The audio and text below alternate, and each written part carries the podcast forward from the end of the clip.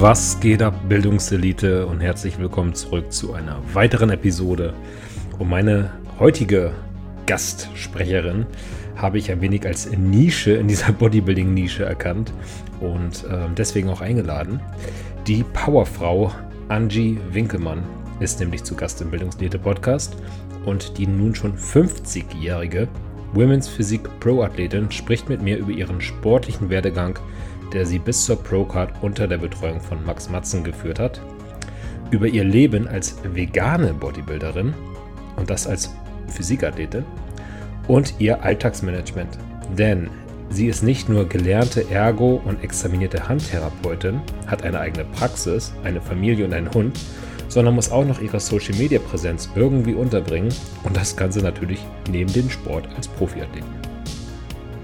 Da sie Handexpertin ist, frage ich Angie natürlich auch ein wenig über meine Verletzung aus und auch über das ähm, in unserer Sportart sehr weit verbreitete Karpaltunnelsyndrom. Also für den einen oder die anderen kann es hier tatsächlich sehr, sehr interessant werden. Abschließend klären wir noch Angies Sicht zu dem Thema leistungssteigernde Substanzen im Frauenbodybuilding. Ihr merkt also, es wird ein sehr, sehr interessanter Podcast mit einer Frau, die so viele Nischen in diesem wirklich schon nischigen Sport bedient, nämlich hohes Alter, für diesen Sport zumindest, ähm, veganer Lifestyle, Physikathletin und dann auch noch ja einen sehr, sehr stressigen Alltag. Also von daher, hört gerne mal rein. Ich bin mir echt sicher, dass viele von euch hier was mitnehmen könnten. Und ähm, wenn dem so ist, lasst ein bisschen Liebe da bei Angie und bei mir. Des Weiteren gilt, wollt ihr mich unterstützen, könnt ihr das natürlich gerne tun mit einem Einkauf bei HPN, nordsport.shop, wenn ihr da noch was findet, und ähm, bei Planet Meat. Natürlich dann mit dem Code Elite am besten ein wenig sparen. Des Weiteren natürlich könnt ihr auch mir enorm weiterhelfen, wenn ihr diese Formate teilt, den Algorithmus ein wenig ankurbelt oder eine Sternebewertung bei Spotify oder Apple Podcasts da lasst. Nun aber ganz viel Spaß mit der Folge und Angie Winkelmann. Was geht ab, Bildungselite? Herzlich willkommen zurück zu einer weiteren Episode. Und ich habe es gelernt, pass auf. Angie darf ich dich nennen. Angie Winkelmann ist da. ich freue mich sehr, nennen, dass es. Na, erzähl. Du darfst mich nennen, wie du magst. Ich habe hab von Christian Drost äh, die Nachricht bekommen, ich soll dich Angelika nennen. Ja, hm, hier. Fangen wir schon gleich gut an. Wie kommt der Vogel da drauf? Keine Ahnung. Ich glaube, gestern wegen meiner Story hat er mir geschrieben, nennen Sie Angelika und sag schönen Gruß von Christian. Mm, super. Naja, Angelika ist ja noch, aber wenn, wenn dann sowas kommt wie Angela, weil ich bin ja geboren Angela, das fällt mir selber so schwer, das kommt so schwer über meine Lippen. Ja. Ansonsten ist mir das egal, ob Angie oder Angie. In der Schule war das früher mal eine Katastrophe. Angela oder. Mm, mm. Dann bleiben wir bei Angie, das können wir ganz gut merken. Genau. Also, Angie, schön, dass du da bist. Ähm, schön, dass du dir die Zeit nimmst. Und ähm, für all die, die ich jetzt noch nicht kenne, werden wir gleich eine kleine Vorstellungsrunde machen. Aber ich bin schon ganz gespannt, weil ich hier wirklich eine ganz große Liste an Themen habe, über die man potenziell, glaube ich, einen kompletten Podcast füllen könnte. Weil du so ganz, ganz viele Nischen bedienst, die eigentlich so untypisch sind für meine bisherigen Gäste. Was andere als Nischen sehen und für mich normal ist. Genau. Ja, genau, genau. Ähm, ja. Aber vielleicht für all diejenigen, die dich überhaupt nicht kennen, auf dem Schirm haben, gib uns mal so kurz ein paar Basic-Informationen über dich. Also wer bist du eigentlich? Ja, ich bin die Angie. Ich komme aus Dortmund, bin Physikathletin, ähm, ursprünglich Figurathletin, ähm, Profiathletin seit ja, jetzt geht das los mit Zahlen. Eigentlich wollte ich mir vorher noch eine Agenda machen. Ähm, seit 2021 Profiathletin. Team Matzen habe ich gerade gesagt, ne? Big Zone Athletin. Ursprüngliche Figurathletin. Wettkampfathletin seit fast zehn Jahren. Äh, für eine Profisportlerin, um das Thema mal gleich zu klären, eine eher ungewöhnlich ältere Athletin, das wahrscheinlich auch mit Nische gemeint. Genau, wie alt bist du? Ich habe die 50 geschafft. Krass. Ja, es ist richtig krass. Das glauben auch die wenigsten. Die meisten sagen so hm, Anfang 40 oder so. Hätte ich jetzt tatsächlich auch gesagt. Ja. Guck mal, richtig gut vorbereitet bin ich. Ja. Ja. Wow, Respekt. Ja. Und noch mehr. Also, ähm, wir sind in letzter Zeit auch ein bisschen in Kontakt noch? gewesen, weil du mir wegen meiner Flosse hier so ein bisschen helfen konntest. Ah, okay. Ja, ich bin nicht, ähm, ich bin Profiathletin, aber nicht hauptberuflich. Äh, hauptberuflich bin ich Ergotherapeutin, äh, Ernährungsberaterin, vegane Ernährungsberaterin im Bereich Kraftsport und Ausdauersport. Dazu kommen wir wahrscheinlich später, das ist dann die nächste Ja. Nische. Ähm, und äh, ich arbeite sehr physiotherapeutisch, habe hier in Dortmund eine Fachpraxis für Handrehabilitation seit fast ach, gut 20 Jahren in Kooperation mit einem Osteopathen und einem Physiotherapeuten. Und ja, so kamen wir auch in, also na, wir kannten uns ja vorher Ja, schon, wir ja, haben klar. vorher auch schon mal geschrieben, ne? Ja. Aber ich hatte das mit deiner Hand gesehen, dass, ja, da konnte ich nicht anders. Da musste ich dir schreiben und äh, zumindest ein paar Tipps geben, weil ich weiß, äh, Hände kennt sich nicht jeder mit aus und ja. Ja, da können wir nachher noch mal ein bisschen drüber quatschen, wenn wir noch ein bisschen Zeit haben. Aber man merkt vielleicht schon, weshalb du ein ganz, ganz interessanter Podcast-Gast bist. Nämlich nicht nur wegen deines Alters, wegen der außergewöhnlichen Klasse der Women's Physik, wo es auch nur sehr, sehr wenige, vor allem auch Profiathleten bei Mhm. uns gibt. Mhm. Dann ähm, vegane Ernährung hast du angesprochen. Mhm. Und dieses ganze Zeitmanagement, auch wie man Profiathletin ist, neben halt einem Vollzeitjob, einer eigenen Praxis. Also das alles sind interessante Themen, auf die ich alle gerne im Verlauf des Gesprächs ein bisschen eingehen würde, wollen Mhm. würde. Ins Detail kommen wir wahrscheinlich überhaupt nicht, aber da machen wir halt nochmal eine zweite Folge oder so Mhm. obendrauf. Mhm. Ähm, was mich immer als allererstes bei den Leuten interessiert, denn ich verfolge dich tatsächlich erst so, seit du deine Profikarte gewonnen hast, vielleicht noch Mhm. ein, zwei Monate vorher. Wie bist du denn damals überhaupt zum Bodybuilding gekommen und wann war das? Also wie lange bist du schon Bodybuilderin? Ja. Ähm, ich versuche das kurz zu halten. Ich habe schon immer Sport gemacht.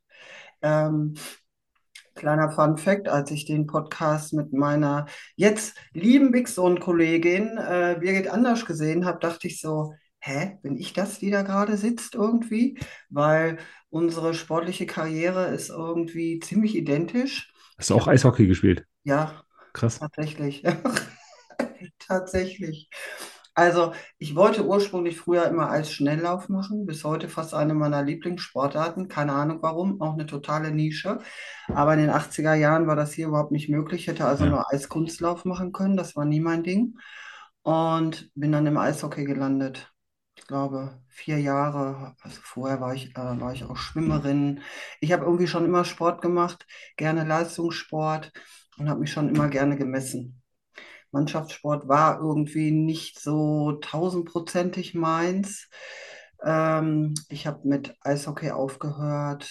Ich glaube, da war ich 21. Da war ich so ein Mhm. bisschen lost, was ich machen soll. Ich bin mit 24 schwanger geworden, habe ich meine Tochter bekommen, da habe ich erstmal pausiert. War in der Zeit immer laufen, bin schon immer viel Rad gefahren und bin dann Übrigens, Laufen ist gefährlich, Leute. ja, ja, ja, ja, ja. Also heute hasse ich auch Laufen. Ich weiß gar nicht, also ähm, wie ich überhaupt laufen konnte, also gerne laufen konnte bis Ja, heute. Aber so nach der Schwangerschaft irgendwie willst du dich halt trotzdem fit, fit halten klar. und Zeitmanagement war nicht da. Ähm, ich habe mit 14, ich muss ja noch einen Sprung zurück machen, sorry. Ich habe mit 15 habe ich mit Bodybuilding angefangen. So, das war ähm, das war das allererste. Ich habe nach zwei Jahren, nach zweieinhalb Jahren habe ich aufgehört, Mhm. weil ich mir damals und für mein Umfeld viel zu schnell zu breit geworden bin. Also ich bin von der Genetik schon so beschaffen, dass Muskulatur schnell aufgebaut wird. Also ich war natürlich ein zartes Pflänzlein früher, ne?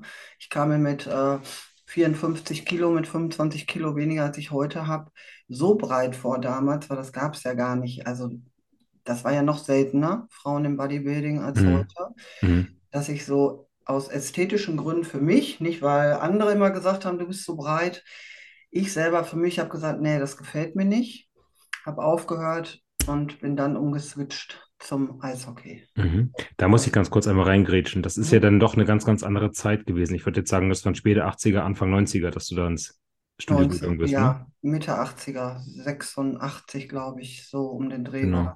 Also wenn heute ein 14-, 15-Jähriger ins Fitnessstudio geht, dann ist das ja ziemlich normal. Mhm. Damals ja aber eigentlich überhaupt nicht. Wie bist du denn damals überhaupt dazu gekommen? Bodybuilding oder Fitness zu machen? Freunde, einfach über Freunde, also äh, männliche Freunde. Mhm.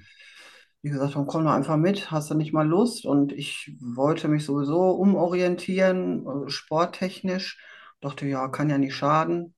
Ich musste damals noch die Unterschrift fälschen von meinen Eltern, um überhaupt einen Vertrag dort machen zu können. Äh, ja, ja.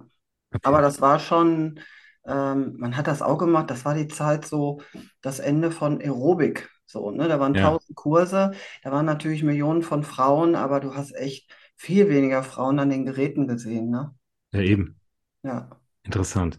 Gut, dann ja. warst du beim Eishockey, danach ähm, Laufen und Radfahren und dann? Genau, dann bin ich im Radsport gelandet. Ähm, ich habe ein bisschen, also Mountainbike, Downhill, sowas äh, habe ich gemacht, war mir dann zu gefährlich irgendwie. Ich hatte immer Angst, okay, wenn du dann irgendwie Kinder hast, bist du auch nicht mehr so risikofreudig. Ähm, das nächste war dann aber auch nicht besser. Ich habe mich dann aufs Rennrad gesetzt und da bin ich sehr lange hängen geblieben. Ich war Marathonfahrerin. Was? Also für mich war nichts so, also alles unter 120 Kilometer war für mich Pipifax. Irgendwie habe ich mich nicht aufs Rad gesetzt. Für mich waren solche Sachen wie 24-Stunden-Rennen, äh, Nürburgring interessant. Ähm, oder um den Bodensee, Bodensee-Marathon. Ich glaube 240 Kilometer, sowas hat Mhm. mich gereizt, ne? Nicht Rennen. Ähm, dann habe ich trainiert auf die Paris-Dakar tatsächlich mit dem Rad, mit so ein paar ganz verrückten Leuten. Und Dann habe ich mich verletzt, dann bin ich ein paar Mal gestürzt, um das Ganze abzukürzen. Und das war so ein Trauma für mich, also nicht schwer. Ich habe mir jetzt nur die Rippen gebrochen zweimal, aber das war so traumatisch für mich auf der Straße, dass ich nicht mehr eingeklickt fahren konnte Mhm. gar nicht mehr gefahren bin. Und ich habe mir meinen Rücken kaputt gefahren, weil schon als Rennradfahrer hat mir man, hat man mir im Winter immer gesagt, du musst Ausgleichssport machen, du musst was für deinen Core tun, du musst was für den unteren Rücken tun. Ja, ja, hm, Mhm. klar, machen wir. Irgendwann machen wir das. Ich habe mir meinen Rücken richtig kaputt gefahren und so bin ich dann wieder ins Fitnessstudio. Äh, bin ich dort geendet als, sage ich Ja, mal, Reha-Sportlerin. ja, Wusste aber sofort, ich habe mir die Jungs da angeguckt und so ein paar Mädels und dachte, ja klar, da geht's jetzt hin, ne? Ja, und dann habe ich mein Rad verkauft, habe mich angemeldet und habe dann vor elf Jahren mit dem Training wieder angefangen und habe dann richtig Gas gegeben und war mit 41 dann das erste Mal auf der Bühne. Wow, heftig. Oh, Ja, und ähm, keine, dann ja sieben Jahre später, wenn du sagst 21 Profi geworden, bist du in der Women's Physik Profi geworden. genau. Ich habe angefangen, ich wusste von Anfang an, Bikini ist nicht meins. Also überhaupt jetzt äh, Gar nichts gegen die Bikini-Klasse, überhaupt nicht. Aber ähm, ich hatte ja schon Beine und Waden wie so ein Pferd vom Rennradfahren. Ja. So. Und ähm, ja, vielleicht hätte die, die Wellness-Klasse geklappt, aber die gibt es ja noch gar nicht so lange. Vor neun Mhm. Jahren war die ja noch gar nicht so präsent. Und da war relativ schnell klar, ich bin, habe meine Karriere begonnen beim NAC. Mhm. Und ähm, da habe ich aber relativ schnell gemerkt, dass mir das Posing nicht gefällt. Also auf Schuhen zu stehen und Doppelbizeps zu zeigen, das war überhaupt nicht mein Ding. Sorry, ich habe Heuschnupfen. Alles gut. Die Allergiker fühlen's. Ja, keine Ahnung, habe ich nie gehabt, habe ich erst dieses Jahr entwickelt. Naja, egal. So, es kann noch ein paar Mal passieren. Ja. Ähm, ja, bin beim NAC gestartet. Ich habe eigentlich alle Verbände durch. Ähm, die Diät damals lief nicht so gut. Ich habe so eine absolute Horrordiät gehabt beim NAC damals. Ich glaube, die ist geendet mit 700 Kalorien die letzten zehn Oh. Wochen. Ja, so alles, was jemand verkehrt machen kann, ne? Ich Mhm. dachte wirklich, ich sterbe und dachte, okay, das kann ich auch nie wieder, das kann ich nie wieder machen. Sowas halte ich gar nicht nochmal durch. Ähm, ich glaube, ich musste, ich glaube, ich hatte 25 Kilo, habe ich abgenommen, glaube ich. Ich weiß gar nicht mehr. Ich kann mich nicht mehr an mein Ausgangsgewicht und so erinnern. Auf jeden Fall Ja. war die Diät sehr, sehr heftig. Da ist gar nichts mehr übrig geblieben. Wenn ich mir heute die Bilder angucke, denke ich, what the hell, ehrlich? Ähm, ja, dann habe ich gewechselt zum DBFV, bin beim Team Hagen gelandet, Mhm. äh, bei der Margret Netag und dem Peter Klein, den ich sehr, sehr, sehr viel zu verdanken habe. Da bin ich, glaube ich, zwei Jahre gestartet. Da war dann schon nach dem zweiten Start eigentlich klar, also ich bin immer abgewertet worden, weil ich viel zu hart war. Aber schon in der Figurklasse, ne? In der Figurklasse, Genau. genau. Und ich glaube, die zweite oder dritte Saison haben mir Margret und Peter schon gesagt, das funktioniert nicht in der, in der Figurklasse. Du wirst wahrscheinlich noch niemals mal ins Finale kommen. Das war, glaube ich, eine Woche vorher. Und eigentlich war die Figurklasse immer meine Traumklasse. Immer. Mhm. Ich konnte mich so mit Physik irgendwie gar nicht, also fand ich immer toll, aber kon konnte ich mich nicht mit identifizieren. Ja, vor allem, wenn du schon sagtest, du hast damals als äh, junges Mädchen aufgehört, weil du nicht so breit sein wolltest. Mhm, Und mhm, dann, dann halt zu sagen, ich gehe jetzt hier in die Physikklasse, das ist schon eine andere, ganz, ganz andere Aussage, ne? Ja, wobei sich meine Meinung dazu geändert hat, Ja, so klar. im, im Laufe der Zeit, ne? Also heute ist es eher, kann es nicht breit genug sein, ne? Und ich kann es nicht verstehen, dass das früher so optisch so ein Problem für mich war, aber war einfach eine andere Zeit, ne? Klar. da war ich 15 oder 16, ne? Und da gab es ja auch keine CrossFit-Mädels oder so. Es gab vielleicht mal eine Schwimmerin, hatte ich, glaube ich, in der Klasse. Die war damals auch relativ breit, ne? Diese schöne V, was die Schwimmerinnen so haben. Die war Ja, ja, Leistungsschwimmerin auch. Und ansonsten gab es das nicht. Die Mädchen waren alles skinny. ja.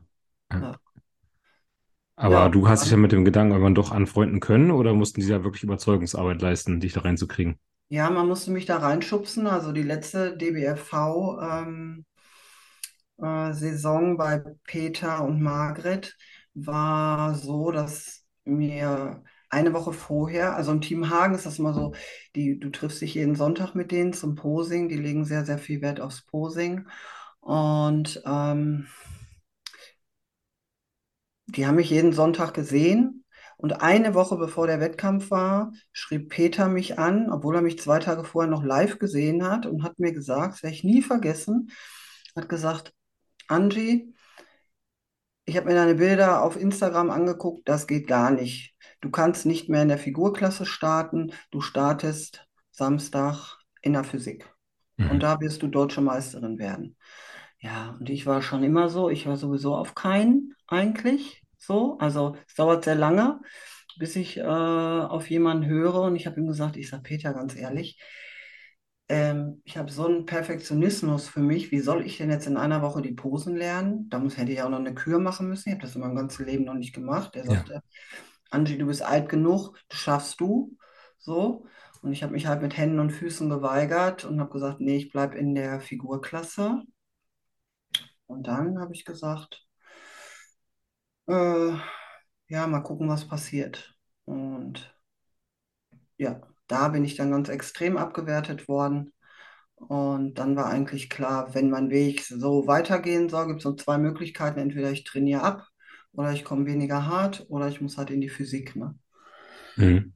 Ja, so kam das dann. Äh, ja, dann habe ich auch den Coach gewechselt in der Zeit.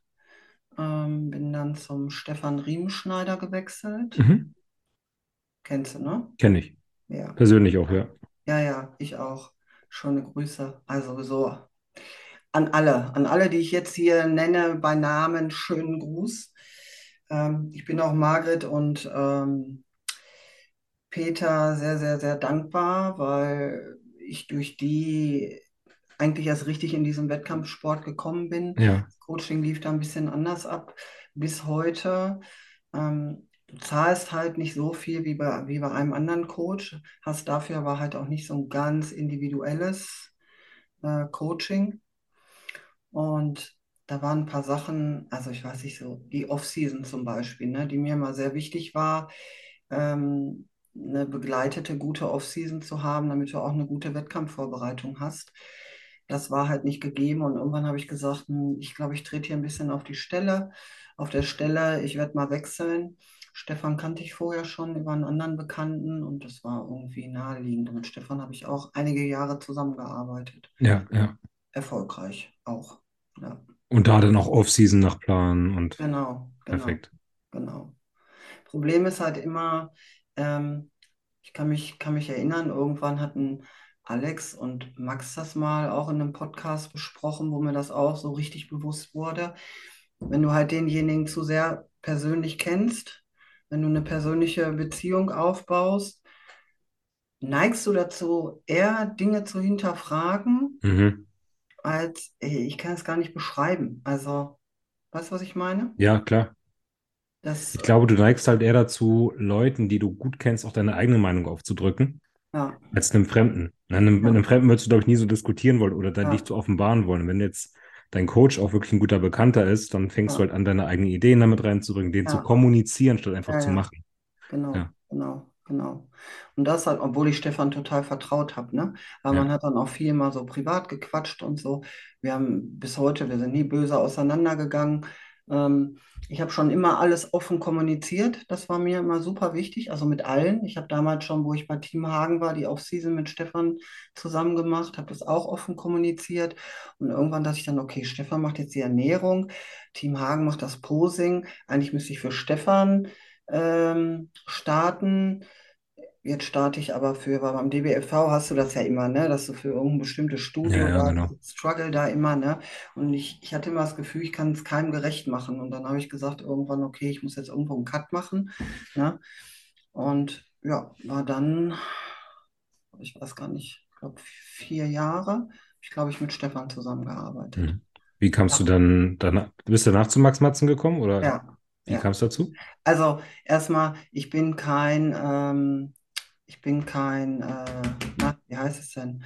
Kein Coach-Hopper, Ja, gut, so. vier Jahre Ah, bei einem Coach ist ja auch kein Hopping, ne? Ja, und, ja, ja, ich will das nur sagen, ne? Wenn, wenn Ja, ich jetzt sage, ich war erst da, dann war ich da, dann war ich da. Und das hat auch überhaupt nichts mit Erfolgen oder Misserfolgen zu tun. So. Ähm, wenn ich halt nur merke, irgendwie ich trete so ein bisschen auf der Stelle oder äh, wie das mit Stefan war, dass ich dachte, ich, ich hinterfrage manche Dinge zu sehr, ähm, ja, dann gucke ich mich halt um. Und gerade weil ich auch wusste, ich bin jetzt keine 20 mehr, ich habe jetzt nicht noch 30 Jahre Zeit, ich ja. will aber noch viel erreichen, ähm, muss ich einfach zack, zack machen. Und zack, zack hieß jetzt nicht für mich irgendwie, ähm, ja, unterstützend, äh, es zackig, zackig zu machen. Mhm. ne?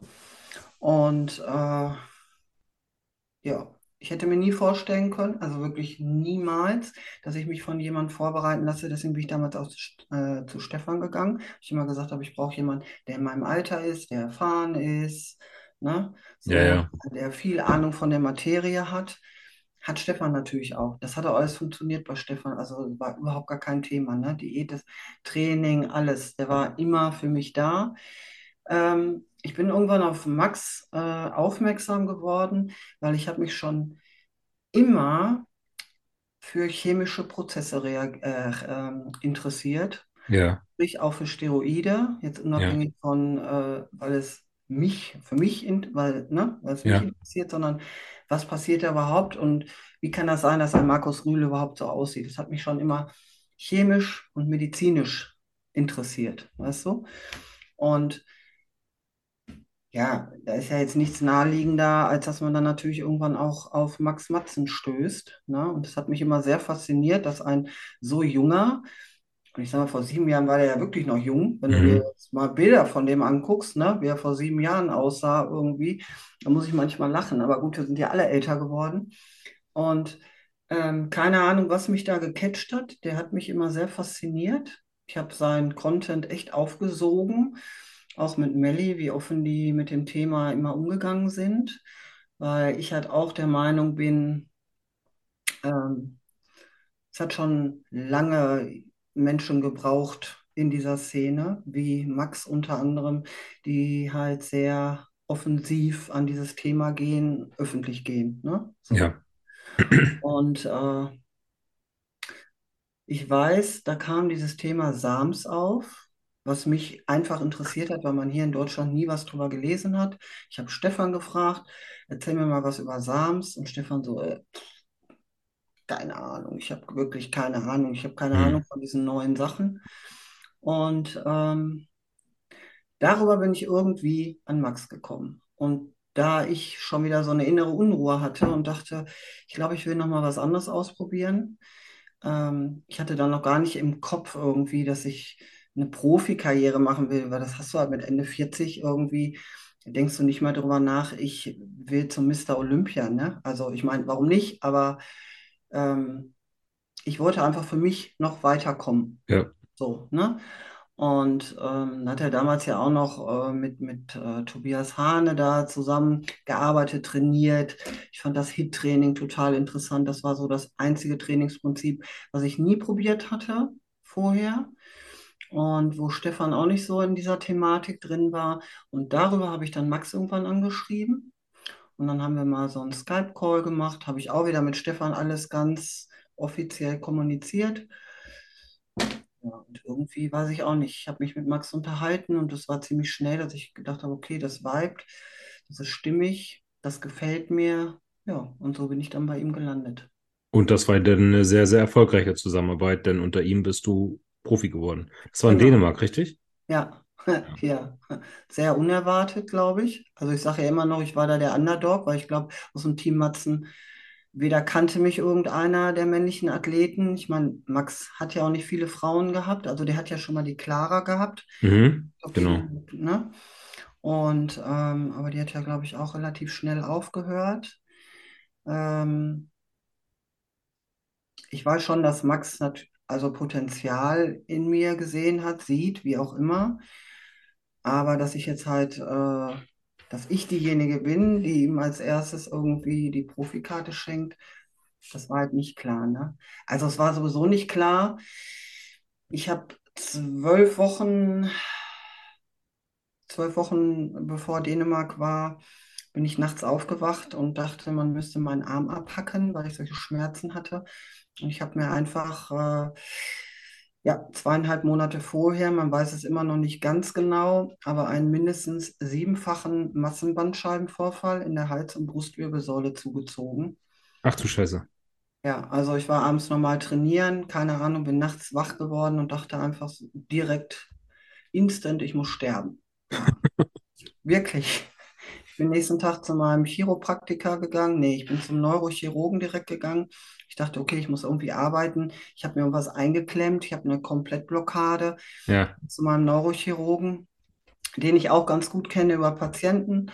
Der guckte mich an und sagt, was geht, was tut weh. Ich habe ihm das beschrieben und er hat gesagt, okay, das ist auf keinen Fall eine Blockade, das ist auf jeden Fall ein Bandscheibenvorfall. Ich habe gesagt, okay, nee, geht nicht. Kann, kann jetzt kein Vorfall sein, weil äh, ich bin mitten in der Vorbereitung, das muss in zwölf Wochen wieder weggehen, mach das jetzt weg. Und äh, das Zitat meines Neurochirurgen war, ja, jetzt wirst du ja wohl endlich mal aufhören mit deinem Scheißsport.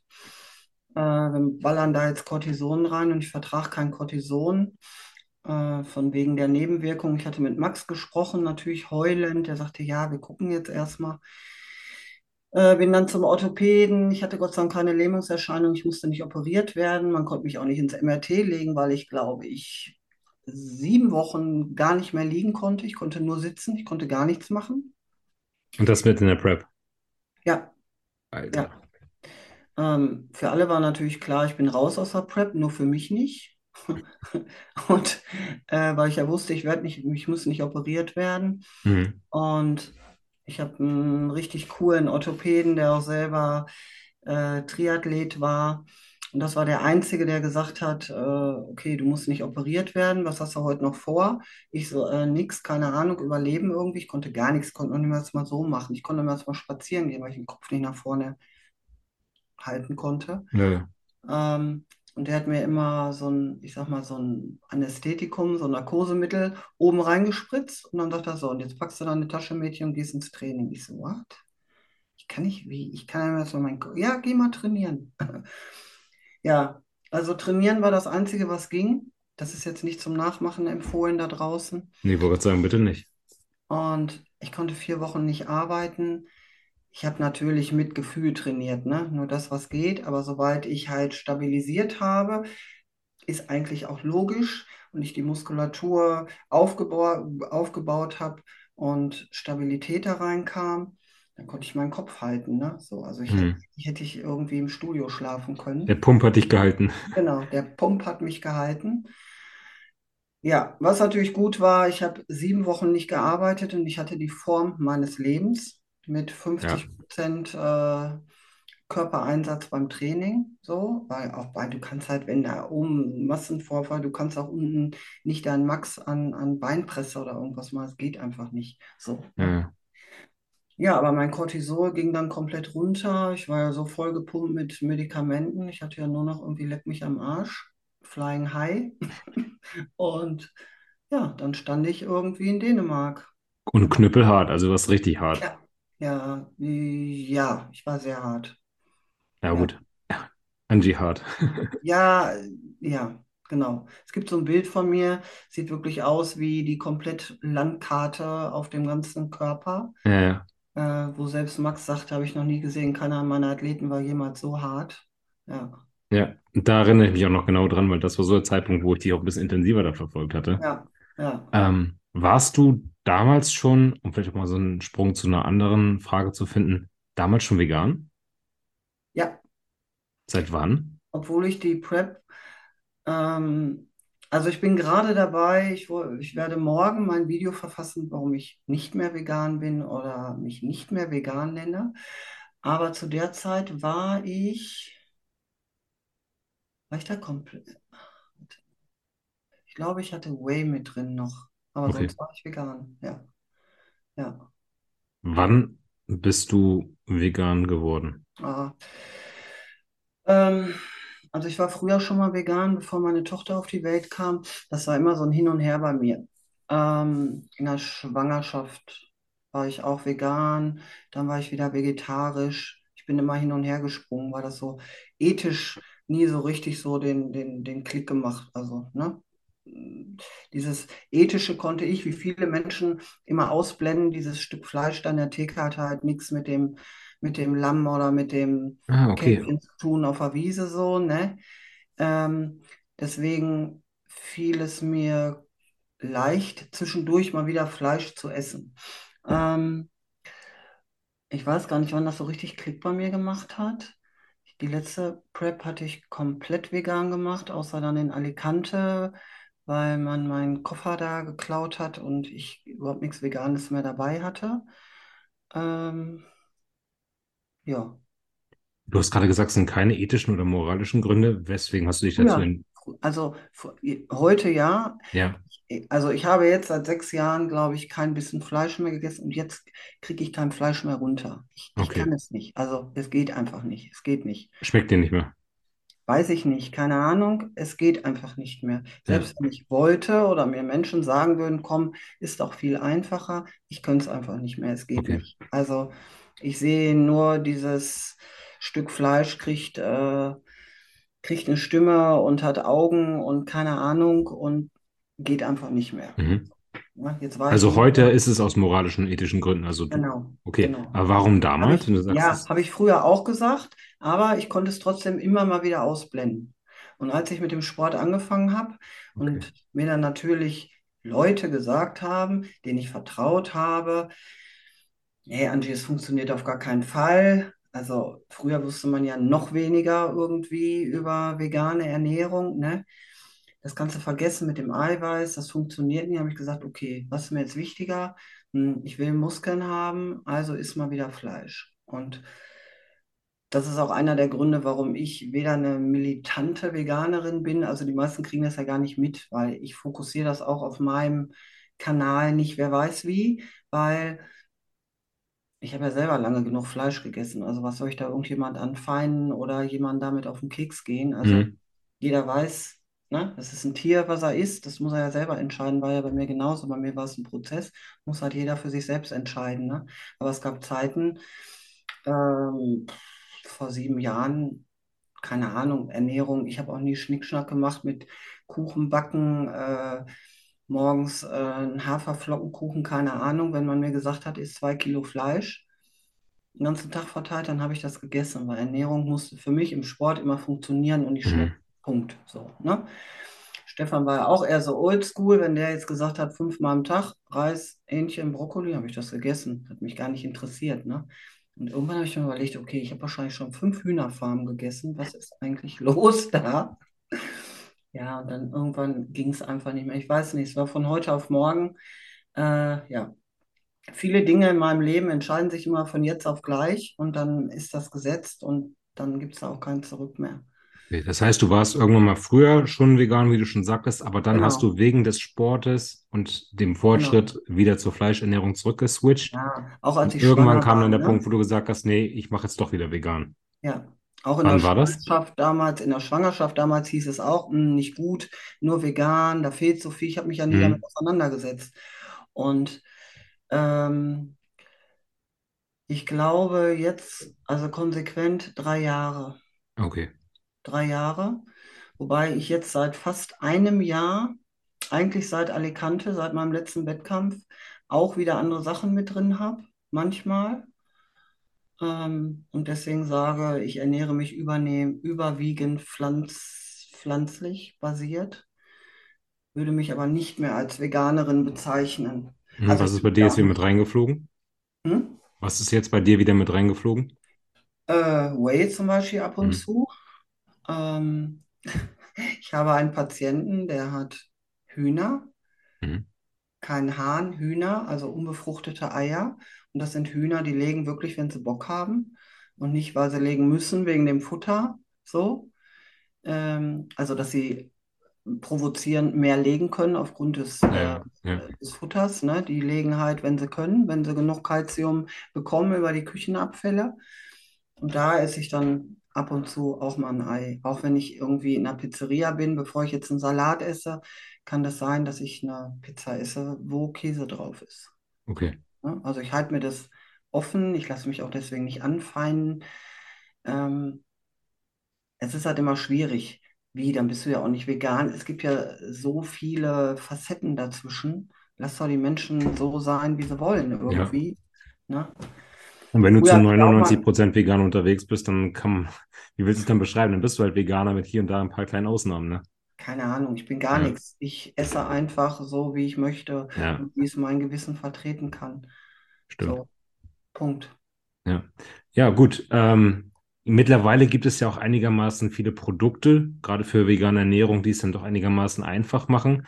Hätte mich jetzt natürlich interessiert, wie es damals gewesen wäre, aber man sagt ja ganz, ganz oft, ja, vegan und Kraftsport, das funktioniert schon irgendwann, aber halt so äh, extremes Bodybuilding oder auch gerade eine Prep vegan, das klappt nicht.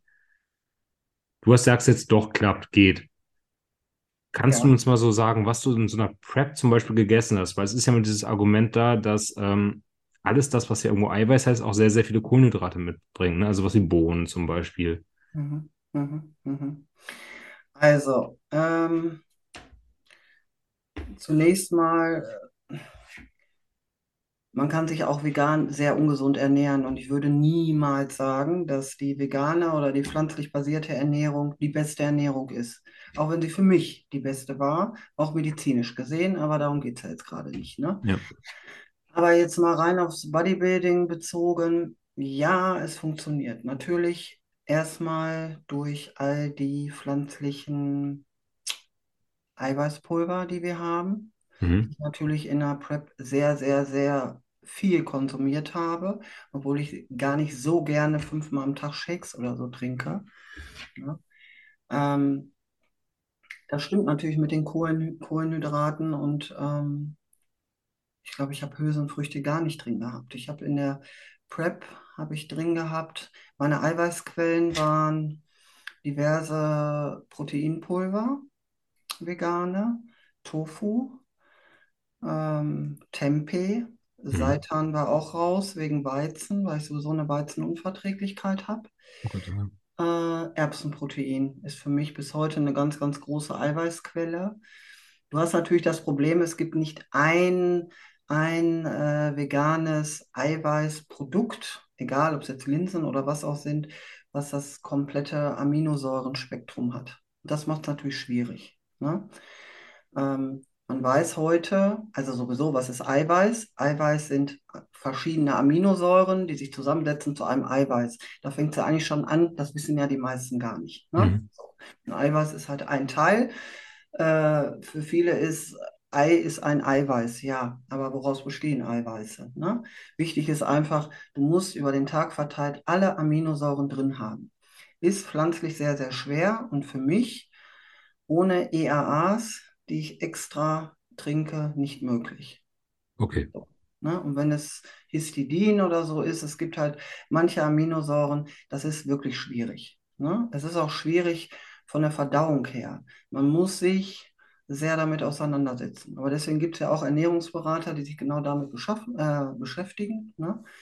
Im, äh, im veganen Bereich, die den Menschen das zeigen können. Ne? Du musst halt wissen, welche Produkte du ähm, kombinieren solltest. Ja? Ähm, Hülsenfrüchte solltest du nie uneingeweicht essen. Hülsenfrüchte müssen immer eingeweicht werden, sonst können die echt den Körper sogar angreifen oder auch giftig sein für den Darm. Ja.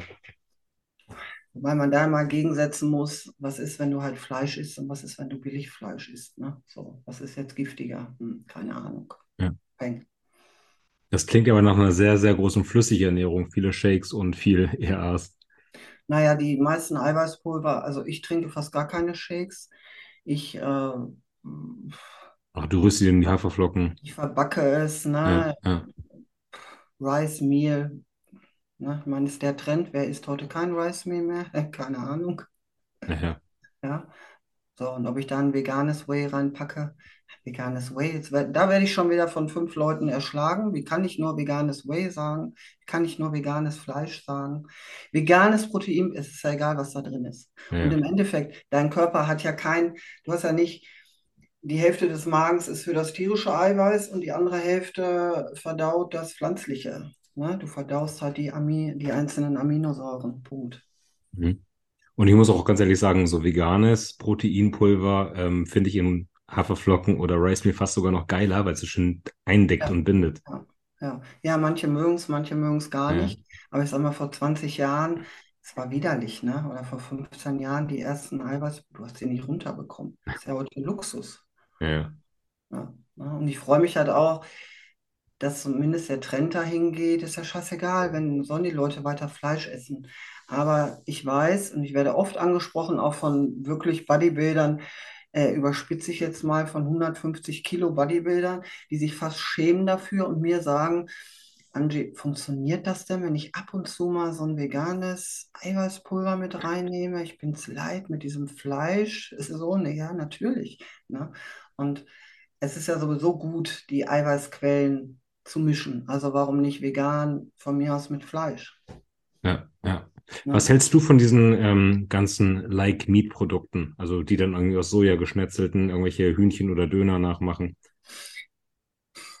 Ja, wie, wie ich vorhin gesagt habe, vegane Ernährung heißt nicht gesunde Ernährung, ne? Es ist natürlich Dreck, aber ich esse es auch, weil ähm, nur weil ich vegan bin, heißt das nicht, dass ich kein Fastfood-Lover bin. Und äh, ich kann mir gut so einen Burger King Burger geben oder einen Beyond Burger Burger, ne? Aber was drin ist, oder ich sag mal, in der Prep würde ich sowas nicht essen, ne? Weil im Endeffekt ist immer dasselbe, ist auch verarbeitet, also Ja. ist auch wieder Müll, ne? Also das ist nichts, womit ich jetzt eine Prep machen würde, aber ab Mhm. und zu ist halt Fast Food, ne? Und ist ja lecker, Geschmacksverstärker drin. Mhm. Also in der Prep hältst du dann Abstand zu, also Weizeneiweiß sowieso, hast du ja Mhm. gesagt, aber auch Sojaeiweiß? Nee. mhm. Das geht schon Also mit rein. Soja esse ich, Tofu Ja. und so esse ich. Ja, Ja, okay. ja. Stimmt, Tofu. Hattest du ja gesagt. Okay. Ähm, meine Frage wäre jetzt noch, um vielleicht wieder zurück zum Sport zu kommen. Ähm, jetzt, wo du Profiathletin bist, siehst du dich immer noch in der Physikklasse? Weil ich meine, der Unterschied zwischen Amateur und Profi ist ja dann doch ein gewaltiger. Oder glaubst du nicht fast, dass du jetzt irgendwie auch schon wieder zurückgehen könntest in die Figurklasse, was dir irgendwie dann, ja, dann irgendwie dann dein alter Traum gewesen wäre? Ja, der alte Traum ist aber kein Traum mehr. Der Okay. alte Traum ist inzwischen ein Albtraum. Ich nochmal auf Schuhe, never ever. So. Ja, das Thema war tatsächlich, weil ähm, egal wie, wie breit du wirst, jeder hat halt seine eigene Genetik und ich werde für eine Physikathletin immer eine schmale Athletin sein. Was aber nicht Mhm. heißt, dass du es trotzdem nicht weit nach oben schaffst. So, ne? Ja. Ähm, solange die, der Rest der Symmetrie stimmt. Ne? Und da bei mir Taille und so, also die Proportionen vom Verhältnis her halt stimmen, weiß ich auch, dass ich da in der richtigen Klasse bin. Ähm, als ich mein Profidebüt hatte in Spanien, weiß ich, dass Max und Melli vorm vorm Monitor saßen und genau darüber diskutiert haben. Ähm, ich bin mir relativ sicher, dass Melli es war, die sagte, ey Max, du musst, äh, musst Angie in die Figurklasse stellen, weil da macht die wahrscheinlich die Top 5 oder keine, sage ich jetzt mal. Ich weiß nicht, was Ja, sie ja. genau gesagt hat, so, ne? Und klar, man sagt ja auch, es hätte schon Sinn gemacht von, von, äh, von der Masse her, von der wenigen Masse, äh, wenn du jetzt halt in, in, in dem Profibereich bist, nochmal eine Klasse runterzugehen. Aber ich habe gesagt, nee, also ich gehe, ich bin glücklicher, wenn ich dort irgendwo im Mittelfeld lande, in meiner Klasse, als dass ich zurückgehe, nur für diesen, nur für den Pokal. Also Ja, okay. so, Verstehe ich. ne? Klar, Menschen verändern sich und verändern auch ihre Sichtweisen. Absolut Ja, verständlich. Ne? ja. Ne? Ich bin da, ich habe sowieso meine eigene Meinung. Dass, also ich freue mich wahnsinnig, dass ich natürlich Profi geworden bin. Auch wenn ich damals, also ich glaube, Max hat sich fünfmal mehr gefreut als ich. Für mich war das so, ja, okay, ich habe jetzt hier eine Profikarte. Dann kam Max mir entgegen. Max hat geweint. Und ich Mhm. dachte mir so, oh Scheiße, der hat wahrscheinlich gerade ganz Bad News bekommen. Ich so, Max, ist alles in Ordnung mit dir? Ich wollte den. So, ja, also äh, die Begeisterung, äh, ich glaube, der, wir hatten alle mit ganz anderen Athleten gerechnet, die da in dieser Saison irgendwie auf die Profikarte gehofft Mhm. haben. Und ja, dann war ich das halt, ne? Ja. Ja, aber ich habe immer gesagt, auch jetzt, äh, die beiden letzten Wettkämpfe, nee, ich bleibe in der Physikklasse. Ähm, ich habe, was Unterstützung angeht, ganz, ganz, ganz, ganz klar meine Grenzen. Und ich bleibe lieber in diesem Mittelfeld, als dass ich auf Biegen und Brechen in die Top 5 komme. Auf Biegen und Mhm. Brechen. Mhm. Wäre nur eine Ironie des Schicksals gewesen, wenn du damals halt von deinem Coach dazu gezwungen worden wärst, in die Physik zu gehen, gegen deinen Willen, Ja, erfolgreich wirst und jetzt vielleicht wieder den Schritt zurück machst gegen deinen Willen und vielleicht da wieder erfolgreich wirst. Aber im Endeffekt musst du ja das machen, was dir Spaß macht. ja. Ne? Definitiv. Aber ich glaube, von der Linie, also ich war schon immer eine, die immer so zwischen zwei Klassen schwimmt. Ja, Gibt ja so Athleten, ne? Irgendwie. Und dann muss man immer gucken, wie sieht das Feld gerade aus, ne? klar, absolut. Ja. Die Frage ist jetzt nur, ob du, du bist ja jetzt nicht mehr die Jüngste mit Mhm. 50, ähm, ob du jetzt halt in der Physikklasse da noch so die großen Sprünge machst, vor allem wenn du halt sagst, dass halt auch gewisse Unterstützung halt für dich keine Rolle, ähm, nicht in Frage kommt.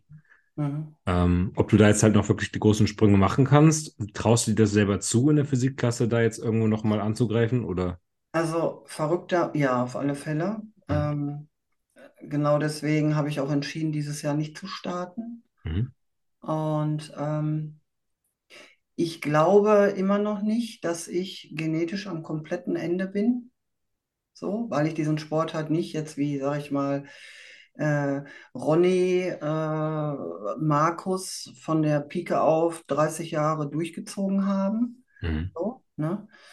Und ich merke immer noch von Jahr zu Jahr, was da passiert, was mich auch, ohne jetzt wieder, ohne, ohne auf das Alter rumzureiten, aber gerade da macht es mich besonders stolz, was einfach auch noch möglich ist.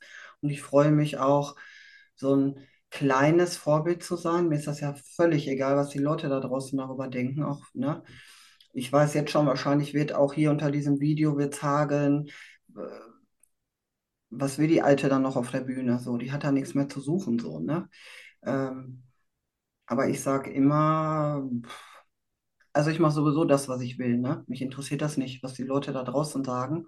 Ja. Und es können ja nicht nur die drei Besten oben auf der Bühne stehen. Also wir brauchen ja Leute, mit denen wir vergleichen können. Also stelle ich mich auch dazwischen, Ja. solange ich da Bock drauf habe. So. Genau darum geht's ja. Wenn du da Ja. Bock drauf hast, mach doch, wonach, worauf du Bock hast. Also ganz ehrlich.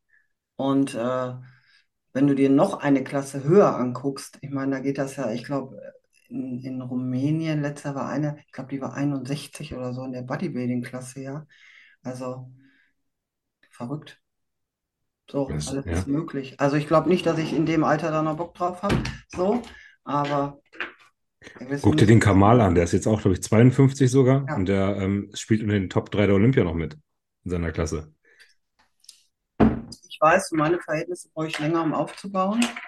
Aber ich werde dieses Jahr auf alle Fälle noch draufpacken. Ich bin dabei und bin auch gut dabei gerade. Lass mir die Zeit dieses Jahr und nächstes Jahr greife ich wieder an.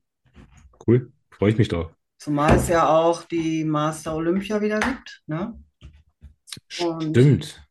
Aber es ja, ist ein Einladungswettkampf, ne? Du musst dich jetzt irgendwie drauf bewerben, oder? genau, genau. Und da weiß ich halt nicht, ob das, was ich vorweisen kann, weil ich ja relativ spät zum NPC gekommen bin, ob das ausreicht. Bin gespannt. Aber hast du dich beworben? Nein, also äh, für dieses Jahr war jetzt eh, ne? Birgit hat sich beworben. Mhm. Ja, sie hat das offiziell gemacht. Oh Gott, jetzt sagte ich gerade, habe ich jetzt was gesagt, was keiner weiß? Nein, das wissen die Leute. Ähm, ja, ich hoffe auf jeden Fall, dass sie genommen wird. Ich fieber damit. Ja, und dann mal gucken. Aber Ja, nächstes Jahr werde ich angreifen. cool. Wie sieht denn dein Training mittlerweile aus? Also hast du das umgestellt und war diese Umstellung dann nur wegen deinem Wechsel zu Max? Oder musst du jetzt auch schon ähm, altersgerecht in Anführungsstrichen trainieren?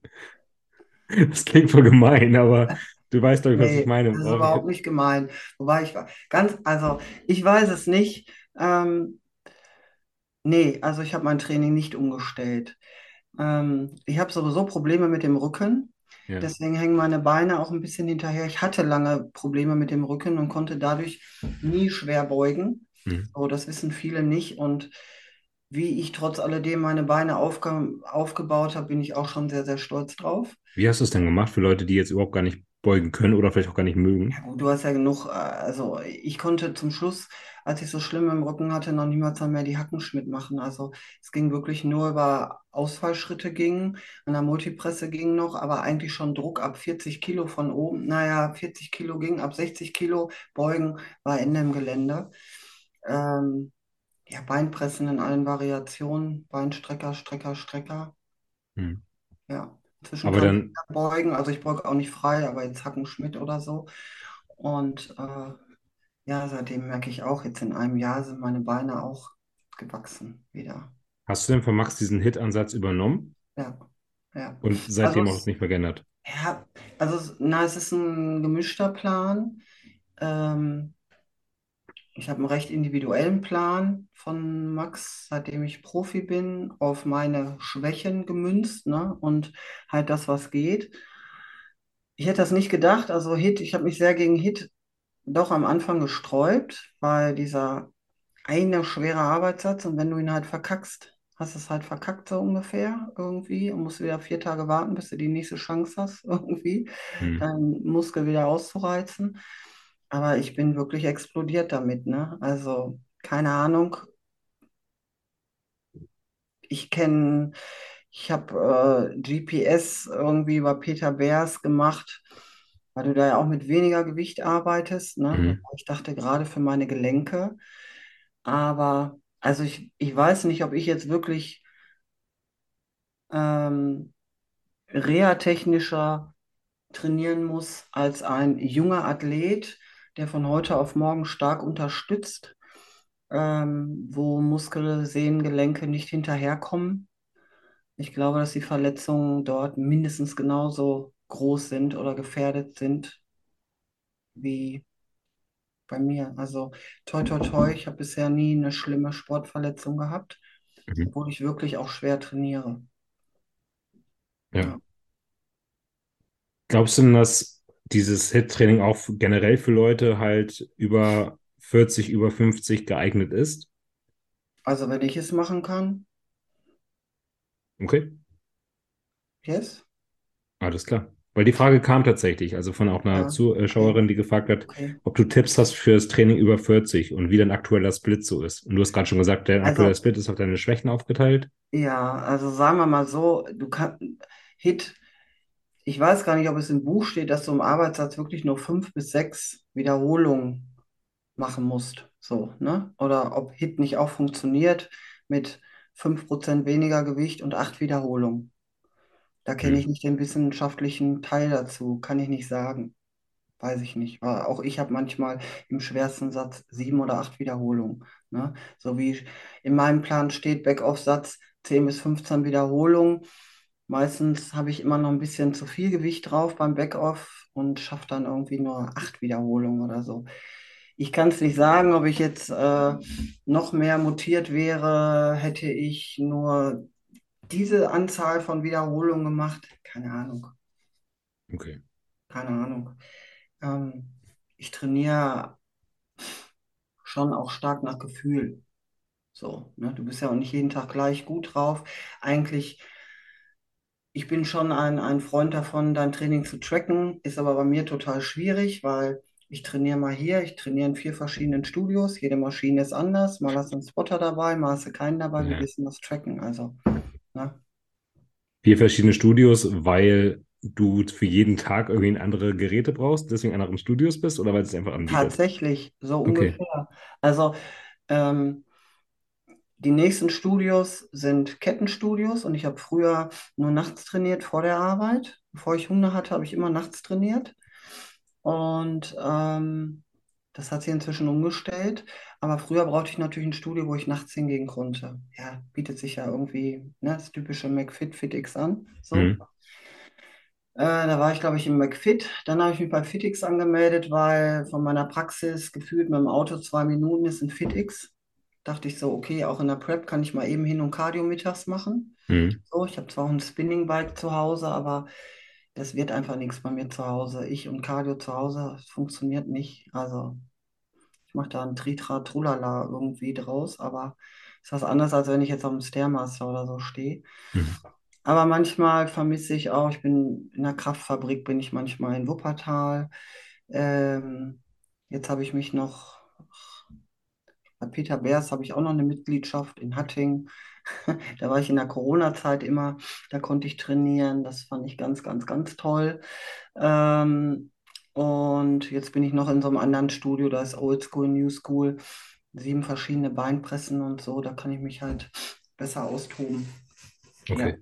Dann wollte ich hier oder da mal kündigen, habe aber auch Coaching-Leute. Die eine ist nur im Fitix, die andere sind nur da. Und wenn ich mit denen mal trainiere oder so, dann bietet sich das einfach an. Ja, alles klar. Ja. Man hört jetzt schon raus, dass es bei dir wirklich so ein kleiner Organisationsakt ist, irgendwie alles unter einen Hut zu bekommen. Wenn man sich das einmal überlegt, du hast, wie gesagt, Hunde, eine Familie, du hast deine Praxis, du hast deinen Sport, du hast deine Personal Trainings oder Klienten. Wie organisierst du das alles? Bitte? Keine Ahnung.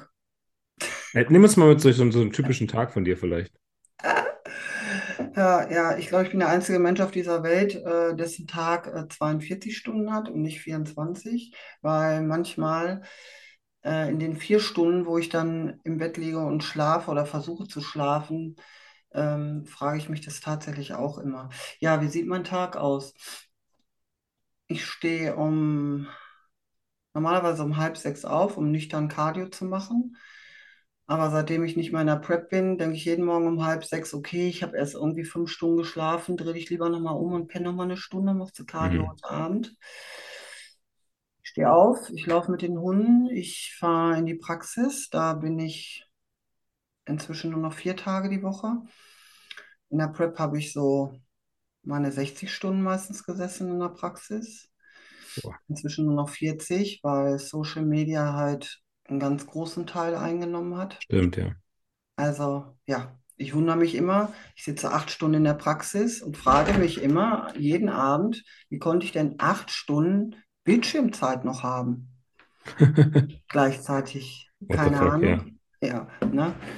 Äh, liegt natürlich jetzt auch an Big Zone und so, ne? Und ich bin ja immer so, wenn ich dann irgendwas anfange, dann bin ich auch mit 100% dabei. Das gibt es bei mir nicht, dass es irgendwo Abstriche gibt. Und das macht es natürlich tatsächlich auch echt schwer. Das Gute ist, meine Tochter ist groß, so, Mhm. ne? Die ist jetzt raus aus dem Gröbsten. Trotz alledem sind die Hunde da. Da ist mein Training, da ist Meal Prep. Das wird alles reingequetscht. Also ich habe schon einen guten 18-Stunden-Tag so, ne? Das ist Mhm. natürlich das größte Problem, weil Regeneration ist natürlich für den Arsch. Ja. Ich glaube, ich konnte deutlich besser aussehen. Ich bin gerade auch so in einer Phase. Ich habe diese Woche zweimal trainiert, weil ich so erschöpft bin, also so fertig bin. Ich habe jetzt auch Urlaub eine Woche, Gott sei Dank, dass ich auch endlich mal trainingsmäßig Gas geben kann, weil es ist schon viel.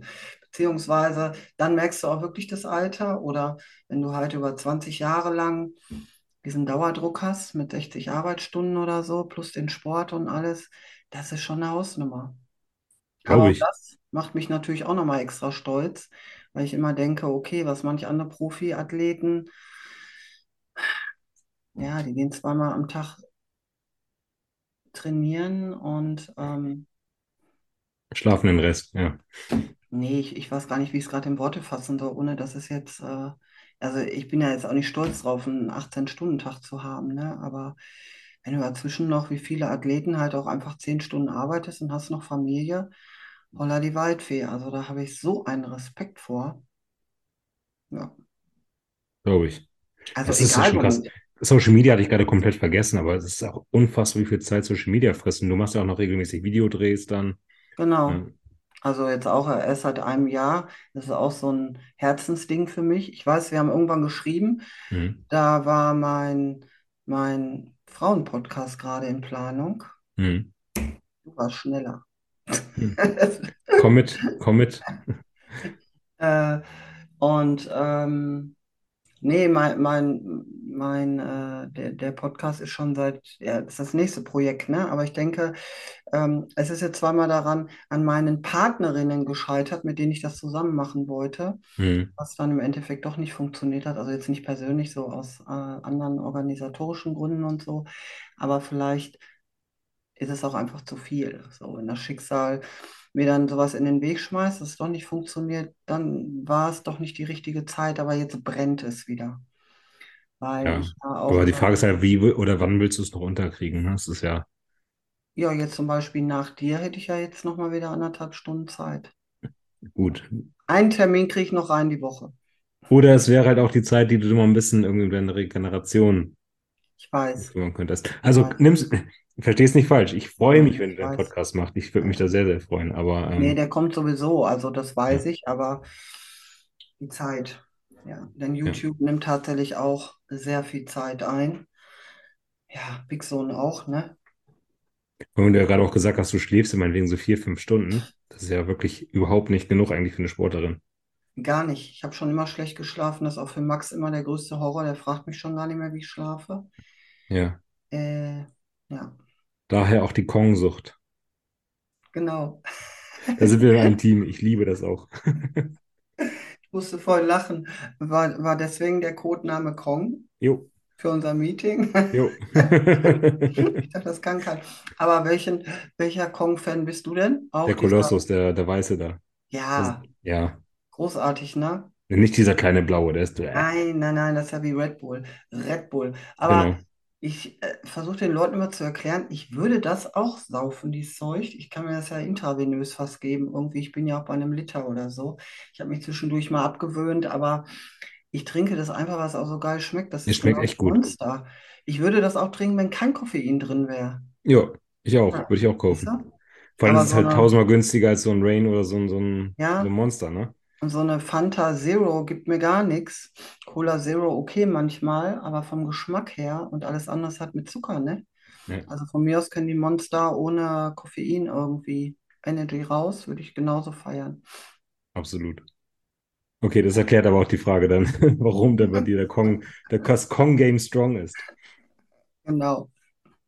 Gut, wow, ja, jetzt haben wir schon so ein paar Sachen angeschnitten. Ähm, Zeitmanagement haben wir gehabt, Familie haben wir angesprochen, Max haben wir angesprochen. Ähm, was natürlich jetzt auch nochmal für dich als Expertin, gerade in Sachen Hand, irgendwie interessant ist, sind so ein paar typische Bodybuilder-Verletzungen. Muss jetzt nicht unbedingt der Handbruch da bei mir sein, sondern eigentlich so das Klassische ist ja eigentlich Karpaltunnelsyndrom, ne? Ja, genau. Hast du viele Bodybuilder, die mit dieser Symptomatik zu dir kommen und was rätst du Leuten? Ich meine, Dominik Voivod zum Beispiel auch gerade gerade große Probleme im Karpaltunnel. Hm, Ähm, überlegt jetzt halt, soll er sich operieren lassen oder halt nicht? Was Ja, würdest du einem Dominik Voivod raten? schwierig. Also ähm, prinzipiell so zur Selbsthilfe habe ich da ein Video drüber gemacht bei YouTube übrigens. Also so mit Soforthilfe und so, was man machen kann. Ich möchte jetzt ungern hier äh, die Gymnastiktante spielen. Ähm, Also prinzipiell muss man erstmal gucken, wo kommt dieses Karpaltunnel-Syndrom überhaupt her, ne? So, und auf Sportler bezogen, ja, entweder drückt viel zu viel Muskulatur und viel zu viel Wasser hier unten, ne? Karpaltunnel ist hier, da. Mhm. Entweder drückt da viel zu viel drauf, Wasser, Muskelmasse. Nächste Möglichkeit ist, Ähm, wie sieht es oben an der Halswirbelsäule aus? Mir schlafen zum Beispiel die Arme jede Nacht ein in der Off-Season, weil ich einfach zu schwer werde und wirklich zu viel mein Nacken, mein Stirnnacken wirklich oben auch auf den Halswirbelsäulenbereich drückt und mir dadurch dann die Arme einschlafen. Ne? Aber Mhm. Karpaltunnel ist eigentlich typisch, fängt so an, du bist nachts wach und musst die, die Hände ausschütteln, weil einfach die Hände einschlafen. So. Ja. Ähm, das erste Mittel der Wahl sind erstmal Handschienen. Die verschreibt dir meistens ein Orthopäde oder ein Handchirurg, den ich immer aufsuchen würde. Handchirurg heißt nicht, nicht jeder Handchirurg will nur schneiden, ne? Aber der Handchirurg hat die Möglichkeit zu schneiden. Aber ein guter Handchirurg guckt erstmal, was kann man konservativ machen. Ja. Ja, ja, ich weiß, wo das hinführt. Ich sage gar nichts, wir denken dasselbe. Ein guter Ah, Handchirurg, genau. ja, ja, ja, ja, genau. Schwierig. Und damit meine ich kein Chirurg. Also es gibt halt viele Durchgangsärzte, Unfallchirurgen, die auch Hände mitmachen. Hände sind so speziell. Bitte, bitte sucht euch einen expliziten Handchirurgen. So. Auch wenn es bei dir jetzt nicht so tutti lief, aber ne, die haben trotzdem mehr Ahnung als äh, normale Chirurgen, weil die Hand, also ich bin examinierte Handtherapeutin, das ist das nächste. Handtherapie ist kein geschützter Begriff in Deutschland. Wenn du am Wochenende eine, eine Fortbildung machst als Physiotherapeut oder Ergotherapeut, darfst du schon ähm, Handtherapie vorne an deine Tür schreiben, weiß natürlich auch keiner. Ne? Deswegen hatte ich dir da ja auch ne, Mhm. gesagt, wo wohnst du? Ich guck mal, wir haben ein Netzwerk und so. Also da muss man auch gucken, dass man wirklich Leute findet, die auch wirklich Ahnung haben. Äh, ja, Schienen. Ihr könnt euch Schienen verschreiben lassen, wenn es wirklich ein Karpaltunnel-Syndrom ist, weil nachts, wenn wir schlafen, also übertrieben schlafen wir eigentlich so, auch die, die ähm, normale Haltung der Hand ist so und nicht so. Ne?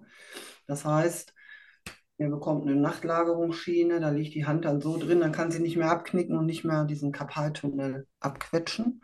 Und das kann vielen schon helfen. Das nächste Ding ist natürlich, warum haben so viele Sportler und Bodybuilder Probleme mit dem Karpaltunnel, Wassereinlagerung, entweder weil Kohlenhydrate so hoch sind oder natürlich HGH. Mhm. Ne?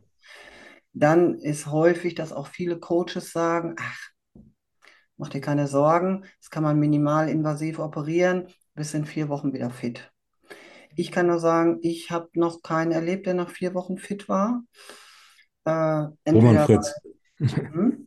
Roman Roman Fritz. Fritz, ja, Roman Fritz, genau. Roman Fritz. Ja, Der hat eine Woche später wieder trainiert. ja, richtig. Also, ja, aber das ist Roman. Ja, Ne? das ist Roman, Und ich genau. glaube, man kann sich auch nicht. Ein Äh, Roman stirbt auch und squattet eine Woche später. Also, genau. ja. Roman wird auch immer auferstehen, immer.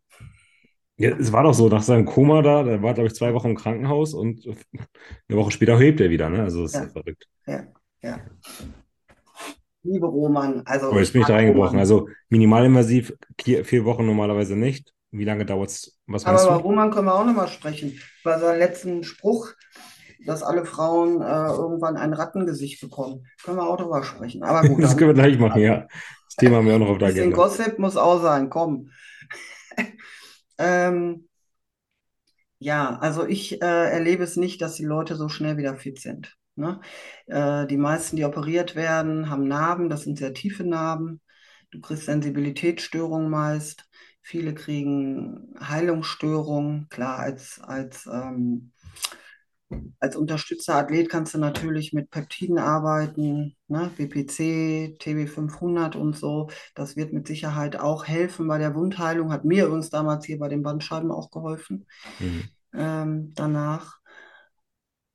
Ja, aber bis du wieder belasten kannst, dauert das sehr, sehr lange. Du wirst diese Bewegungseinschränkung haben, mit der du auch gerade zu tun hast. Ja, Ne?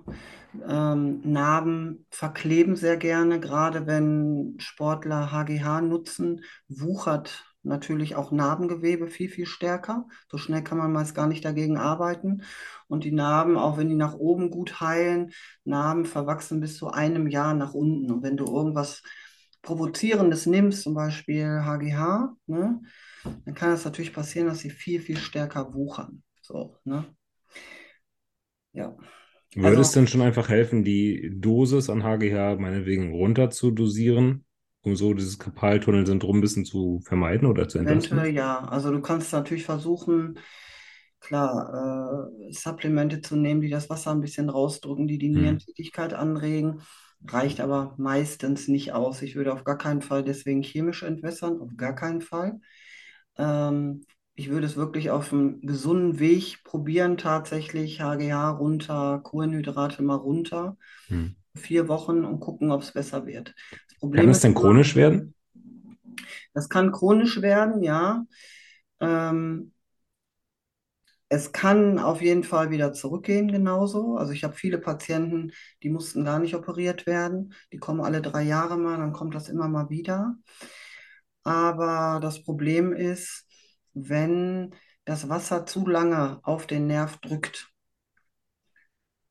dann kriegst du so eine Art Kompressionstrauma. Und dann kann es sein, dass der Nerv so beleidigt ist, dass selbst wenn du dich operieren lässt, dieses Kribbeln und dieses Taubheitsgefühl nicht wiederkommt. Deswegen ist es wichtig, dass man zu einem Neurologen geht und eine Nervenleitungsmessung machen lässt. Hm. Da gibt es bestimmte Werte und die muss man beobachten. Das sollte man parallel dazu machen. Und sind die Werte dauerhaft schlecht, nach drei Monaten immer noch so schlecht, sollte man operieren. Weil sonst läufst du Gefahr, dass du, dass das Gefühl in der Hand gar nicht wiederkommt. Das gibt es leider auch. Scheiße. Ja. Ja, dann muss ich doch mal auf jeden Fall mal den Link hier weiterschicken, dass der da mal reinschaut. Und Das weiß er aber eigentlich, weil ähm, also der kennt auch mein Video und der hatte mich auch an dem Tag, wo ich das Video online gestellt habe, hatte der mich auch direkt kontaktiert. Wir sind ja eh Zone. Okay, ja klar. Und äh, der sagt, er guckt sich das auf alle Fälle mal an und probiert das mit den Schienen. Ich weiß auch, dass er Schienen hat, aber ich weiß, ich glaube, morgen sehe ich ihn auf der Dennis James. Dennis Wolf. Äh, Dennis Wolf. Ach, Ja. James. Dann schnack ihn ruhig mal an, weil der hat sich da echt Sorgen gemacht. Auch. Ja, ja. Ähm, jetzt habe ich ja das Problem mit dem. Hm. Was würdest du mir jetzt sozusagen empfehlen? Du kannst nochmal gucken. Hier ist der Vergleich. Das ist die gesunde Hand, das ist die kaputte Hand. Die kann ich halt bis hier abklicken. Die hört Mhm. hier auf. Mhm. Hoch. Also, das wird lange dauern. Shit. Das wird lange dauern. Aber du hast ja eine gute Adresse für ein Physio, Ja, ich bin auch schon da gewesen. hoffe ich. Und ähm, ich denke, da wird dir ja auch viele Übungen geben, Dehnungsübungen, ne? Du kannst Ja, wunderbar hier zu Hause diese Gebetsstellung machen, kannst hier rüber, kannst da rüber gehen, kannst das langsam selber aufdehnen. Ne? Du kannst so dehnen, du kannst am Tisch dehnen, du kannst an der Wand dehnen. Im Endeffekt, wie lange war die jetzt stillgelegt? Vier, sechs Wochen? ja, fünfeinhalb. Ja, wie schnell das geht, ne? Ist Verrückt, irre. Es ist wirklich krass. Also, wie schnell man die Beweglichkeit verliert. Mittlerweile, also das erste Mal, als ich meine Hand geöffnet habe, sind ja alle Sehnen gesprungen. ja. Die waren Ja. gar nicht mehr richtig in der Hat Führung drin. geknackt, ne? Ja, das, ja, aber dann jedes Mal, wenn ich halt meine Hand gesteckt habe, ist eine Sehne mal gehüpft, so Mhm. geschnappt. Die habe Mhm. ich jetzt mittlerweile wieder reinmassiert bekommen. Ja, Das habe ich jetzt nicht mehr. ja. Ähm, ist bei mir jetzt wirklich nur dieses Problem. Also auch greifen ist gar kein Problem. Das kann ich schon. Im Moment hier ist so ein, so ein Ball. Ja, der ist, Ja, sehr schön. den kriege ich schon. Guck Ja, mal, überhaupt ja, kein Problem. ja. Ähm, Wärme, Kälte, tut dir das gut? Irgendwas? ähm, ja, ich gekühlt habe ich ab und zu. Okay, aber sie ist jetzt nicht mehr so geschwollen, ne? Weil Nö. ansonsten besorgst du dir einen Schwamm, aber das wird der Physio dir wahrscheinlich auch sagen. So ein ähm, Autowaschschwamm, Mhm. der relativ fest ist, weil du hast ja Kraft. Ja, Der ist auch gut Und fest hier. ja, aber Schwamm ist besser, weil du sollst das im warmen Wasser machen. Ah, Oder okay. unter der Dusche Ja, morgens. Weil meistens ist die Hand morgens nicht so beweglich, weil das Lymphsystem nicht so gut funktioniert. ja. Meistens ist die Hand morgens geschwollen und dann nimmst du so einen Schwamm, den kannst du trocken nutzen wie ein Ball, wie so ein Tafelschwamm früher. Mhm. Gibt es überhaupt noch Tafelschwämme? Ja, Ja, gut. ja, ich bin aus der Schule, also so. Okay. Aber der muss schon hart sein, ne? Deswegen sage ich diese ziegelsteinförmigen Ja, Autoschwämme. Und äh, unter der Dusche morgens oder ins Waschbecken und richtig schön kneten. Dann ist sie okay. auch schnell gängig. Und ansonsten dehnen, dehnen, dehnen. Und jetzt, wenn du wieder belasten darfst, ist ja auch gut beim Training. Dehnst du denn nur, bis der Schmerz kommt, oder dehnst du auch ein bisschen in den Schmerz rein? Also, früher hat man ja immer gefedert. Federn mache ich gar nicht mehr. Also, ich gehe wirklich, du gehst so weit rein, wie du kannst, Ja, wartest einen Moment und dann kannst du eigentlich wieder so ein bisschen weitergehen. So einen Millimeter oder so. ja. Wartest einen Tut aber Moment, gut weh jetzt schon. ja, ja, ne? Hältst du kurz und gehst noch ein Stückchen weiter und dann pausierst du wieder. Da musst du dich ganz vorsichtig reinarbeiten. Mhm. Bei mir strahlt es halt vom hier diesem Ostlunatum, Mhm. strahlt es ab. Also Aber egal, was ich mache, genau da tut's weh. Aus Lunatum, das Mondbein. Genau. Aber war was mit dem Mondbein auch? Muss ich jetzt im Befund gucken. Ja, also das Problem ist selbst, wir haben ja acht Handwurzelknochen hier, deswegen meine Zusatzausbildung hat drei Jahre gedauert und ich dachte mir, what the fuck, drei Jahre Hand? Ist doch nur so ein kleiner Teil des Körpers, aber es Mhm. ist so mega kompliziert. Du hast so viele Bänder hier unten zwischen den kleinen Handwurzelknochen und selbst wenn da nichts gebrochen ist, deswegen ist es gut, dass du bei einem Handtherapeuten bist, weil diese ganzen kleinen Bänder, die sind teilweise nur so klein und die haben alle große Bedeutung und das Ganze funktioniert wirklich wie ein Puzzle. Und wenn ein Teil nicht richtig funktioniert, weil du die Bewegung nicht drin hast, kannst du die Kraft nicht aufbauen. Ja. So, und das Lunatum, beziehungsweise das Kahnbein, ist das erste, der erste Handwurzelknochen, dann das Lunatum, die leiten so die ganze Bewegung des Handgelenks ein. Du wirst auch Probleme bei diesen Bewegungen haben, also so und gleichzeitig, wenn du was irgendwo aus dem Schrank holen willst, dann rotiert man eigentlich so ein bisschen dabei. Das wird dir auch schwerfallen. Das liegt an diesem Lunatum. Deswegen ist es gut, dass du bei einem Handtherapeuten bist, weil der wird genau diese kleinen Bänder, wird er dir wahrscheinlich hoffentlich auch aufdehnen. Ja. Und erst wenn das alles hier oben lockerer ist, dann wirst du auch merken, dass du besser in diese Bewegung kommst. Ja. Okay. Was meinst du, wie lange das dauert? Jetzt nach fünf Wochen still. Fünf Monate? Ernsthaft. Ja. Bis ich wieder vollkommen beweglich bin. Das kann auch passieren, dass du ein Restdefizit behältst, aber so, dass du es nicht im Alltag merkst. Aber 90, 80 Prozent behalten Restdefizit, auch wenn du dir hier die, die, äh, den Unterarm brichst oder so. Schöne auch Scheiße. Nein, da brauchst du keine Sorgen machen.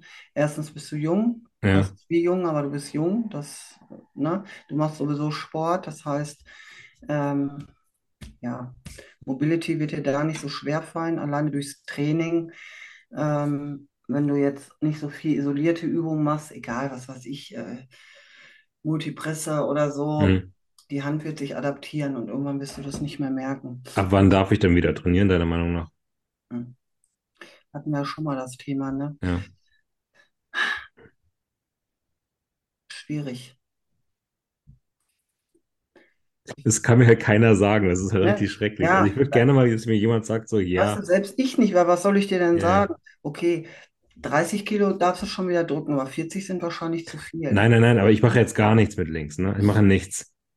Okay, Ähm, die Frage ist halt, wann darf ich anfangen, mal wieder halt irgendwie, keine Ahnung, wenn es nur 10 Kilo sind, zu drücken. wie lange ist das jetzt her? Wie viel? Der Bruch jetzt heute auf den Tag, sechs Wochen.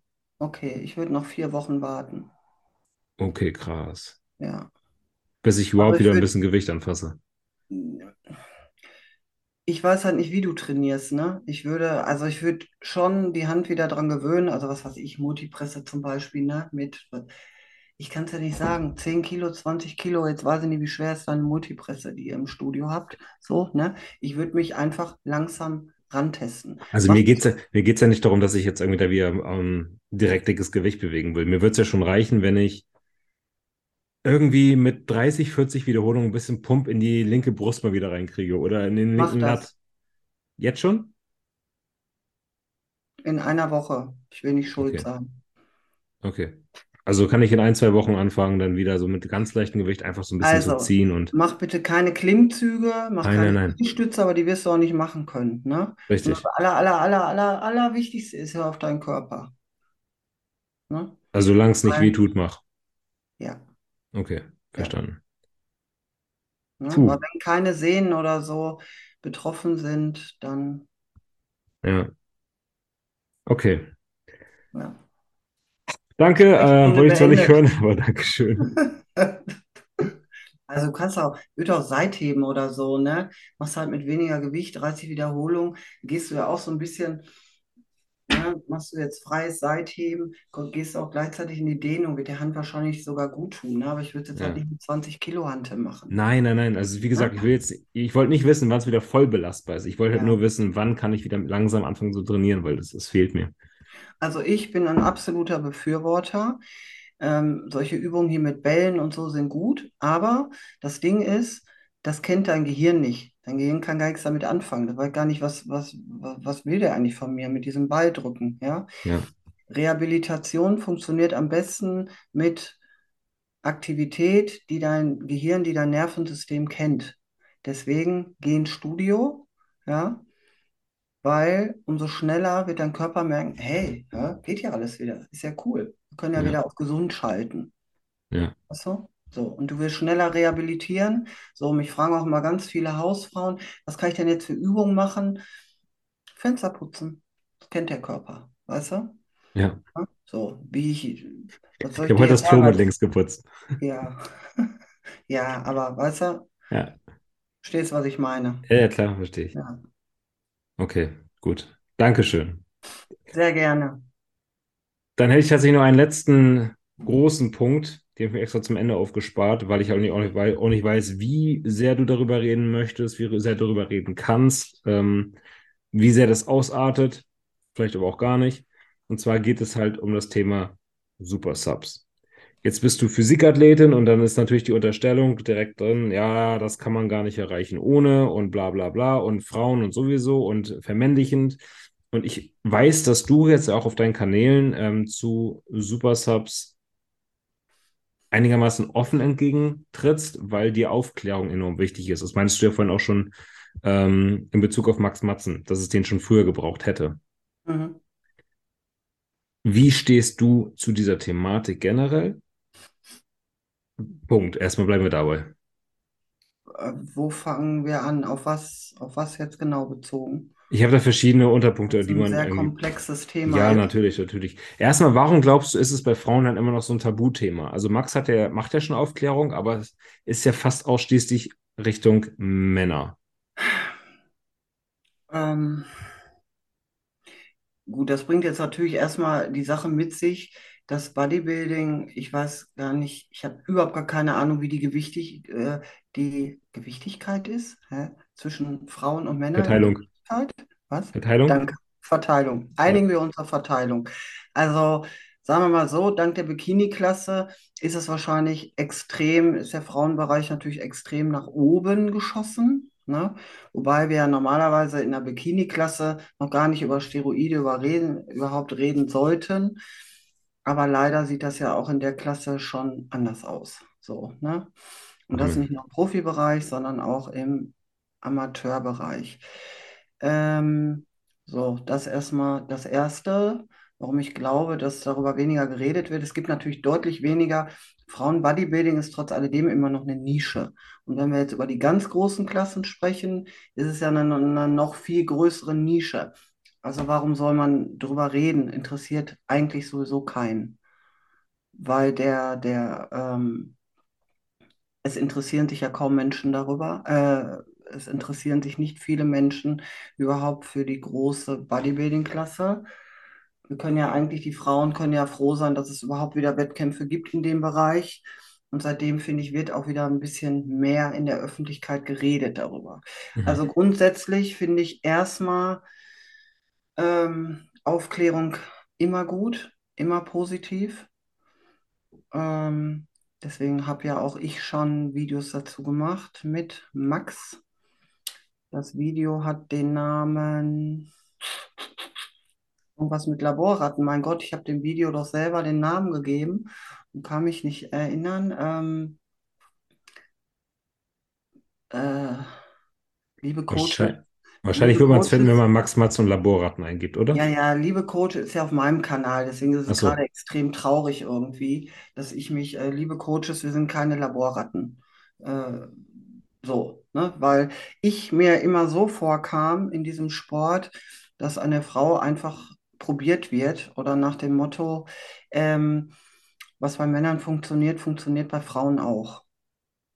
Das haben wir Ja. ja eigentlich, ist ja ein allgemeines Gesellschaftsproblem, haben wir in der Pharmazie genauso. Ne? Die meisten Medikamente werden an Menschen getestet. Ich weiß, das war bei HIV so, das ist bei Chemotherapie-Geschichten, außer wenn es jetzt um Mammakarzinom oder so geht. Das zieht sich ja durch viele Bereiche. Das, was bei Männern funktioniert, muss bei Frauen auch funktionieren. So, ne? Ich werfe es auch nicht Coaches vor, ist aber auch ein Grund mit, warum ich meine Coaches gewechselt habe. Nicht, weil die keine Ahnung hatten, aber die Protokolle, die ich gesehen habe, die angewendet wurden für Frauen, habe ich gesagt, okay, sorry, bin ich raus. So, dann höre ich auch mit dem Sport oder gehe gar nicht auf die Bühne. Entweder muss es anders funktionieren, aber da bin ich raus. Mhm. ne? Weil auch für mich natürlich klar ist, dass männliche Hormone nicht in den Frauenorganismus gehören. Ne? Jetzt muss ich dazu sagen, wenn Leute, es, es kursiert ja immer dieses Video, es gibt doch die, die- ich weiß gar nicht, irgendein Ami-Video, ähm, wo diese Athletin gefragt wird, are you natural? Mhm. Weiß das so, ne? Da denke ich mir immer, es ist doch ihr gutes Recht, das zu sagen, weil äh, ich gehe auch nicht auf die Straße und frage dich, äh, Entschuldigung, wie ist denn Ihre Kontonummer? Äh, wie sieht es denn gerade auf Ihrem, äh, wie sieht's gerade auf Ihrem Konto aus? Und wenn jemand, es gibt ja auch Menschen, die berufliche Gründe haben, dass sie nicht drüber reden können, Absolut. ethische Gründe, familiäre Gründe oder was auch immer. Und da muss man denjenigen auch nicht anfeinden, weil es ist und bleibt illegal. So, Ja. ne? Das ist das einzige Problem, was ich sehe, dass diese, diese, ja, das, es wird verharmlost, obwohl es illegal ist. Punkt. Und da, da brauchen wir nicht drüber diskutieren. Das ist einfach so. Ne? Und jeder hat auch das Recht zu sagen, sei es jemand ist für den Staat tätig, jemand ist im Schuldienst, jemand ist medizinisch Stimmt, ja. tätig. Punkt. So, ist Ja. doch völlig klar. So, und das muss auch einfach akzeptiert werden da draußen, wenn jemand, ein Athlet oder eine Athletin einfach nicht drüber reden möchte. Ne? Das haben wir ja bei uns, bei Big Zone zum Beispiel auch innerhalb des Teams. Manche gehen ganz offen damit um und andere nicht, aus familiären, privaten Gründen, was auch immer. Und ich finde, das muss auch einfach mal so stehen gelassen werden und akzeptiert werden da draußen. Finde ich absolut richtig. Ich meine, es muss die Entscheidung der Menschen sein, zu sagen, darüber möchte ich sprechen oder darüber möchte ich nicht sprechen. Mhm. Mhm. Und momentan ist halt irgendwie so dieser Trend, man wird dazu gedrängt, was ballert der? Das ist das Einzige, was interessant Genau. zu sein scheint. Aber man ist diesen Leuten ja keinerlei Auskunft verpflichtet, ne? Ja, Man, ähm, ja, wie gesagt, es ist ein Straftatbestand. Es ist auch etwas, was vielleicht nicht gesund ist, wo man vielleicht auch nicht die beste auf, äh, Vorbildfunktion dann hätte. Und wenn du Mhm. jetzt meinetwegen Polizist bist, wäre das nicht so clever, das halt irgendwie öffentlich zu äußern. es ist egal, ob du, eigentlich ist es egal. Es Ja. ist auch für eine Bäckerei-Fachverkäuferin irgendwie nicht schön, ist es vielleicht nicht ganz so wenn Chef interessant. sowas hört Ja, oder ne, als Lehrer, als e- ja, egal, eben. ne? So, Richtig. ne? Gut, das klärt natürlich das Warum, aber dennoch, wie du schon sagtest, ich finde auch, dass Aufklärung irgendwo wichtig ist und man muss ja gar Mhm. nicht sagen, was man selber irgendwie macht oder nicht macht, sondern ähm, wir kennen das, glaube ich, alle von irgendwelchen DBFV, NRC, was weiß ich was für Wettkämpfen, wo man im Amateurbereich vielleicht schon auf einer Newcomer-Meisterschaft steht, man dreht sich um und die Person, die man eigentlich für einen Mann gehalten hatte von der Stimme, entpuppt sich dann doch als Frau. Ja, Ähm, und ich finde halt gerade ja, ja, Deswegen, weil halt wirklich dann vielleicht auch viele Coaches mit so Halbwissen rumlaufen oder halt auch viele Frauen, die einfach ihren Coaches blind vertrauen, da ans offene Messer laufen, finde ich halt Aufklärung tatsächlich gar nicht mal so schlecht ja, mega dem Bereich. Ähm, es müsste jetzt nicht nur von den Leuten kommen, die damit selber Erfahrung haben, sondern vielleicht auch von den Leuten, die sich damit auseinandergesetzt haben. Ja.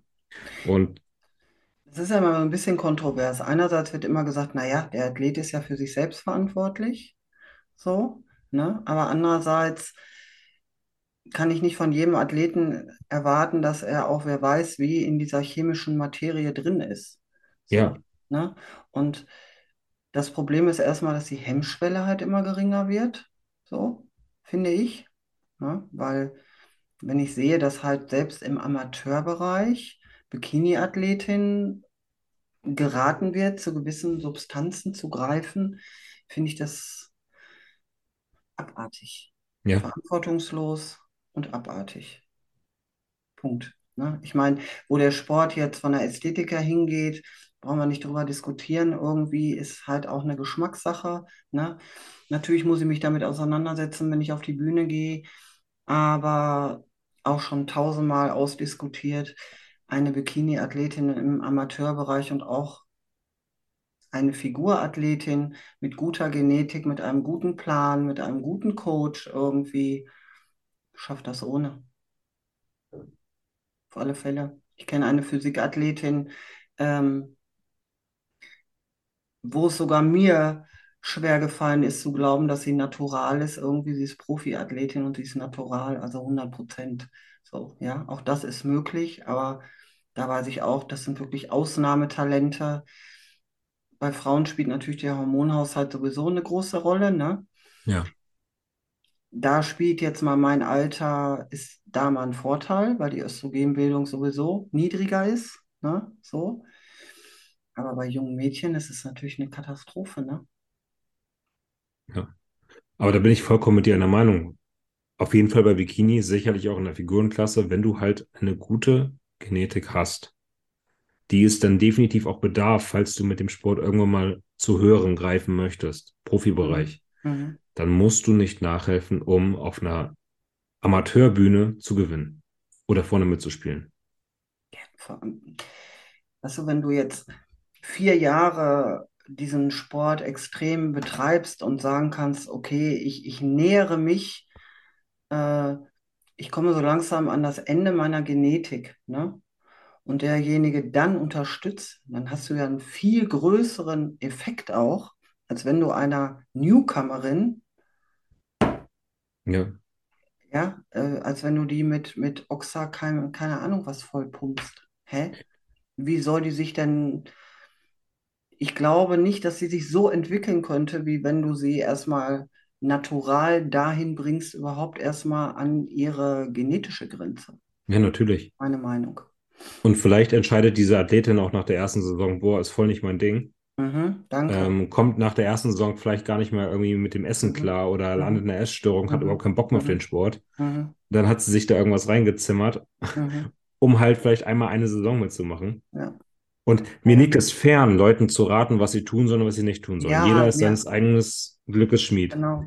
Aber wenn du den Sport jetzt auch noch fünf Jahre machst, vielleicht auch am Ende angekommen bist und irgendwie merkst, es reicht nicht für mehr, wird halt vielleicht das Mittelchen auch nicht nachher irgendwie die Lösung sein. Mhm. Sondern vielleicht wirst du dann statt ähm, achte, vierte oder dritte, Mhm. Mhm. aber wofür? Für ein Plastikpulver Mhm. und vielleicht ein paar Klicks auf Instagram, ne? Gut, auch das muss Jeder Ja, soll machen, was er will. ne, selber entschieden werden. Es Genau. gibt genug Athleten.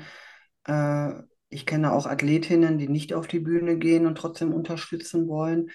Sage ich auch für mich, boah, ist es das wert? Aber auch das liegt mir fern, ist in Ordnung. Ähm, ne, wenn jemand sagt, Wettkampfsport ist nicht meins, aber ich will trotzdem dahin kommen und wenn ich das nicht ohne schaffe, dann mache ich das. So, ne?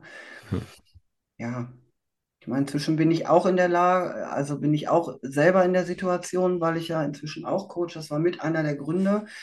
Ähm, auch wenn viele da draußen wahrscheinlich sagen, okay, jetzt hat sie eine Profikarte, jetzt coacht sie selber.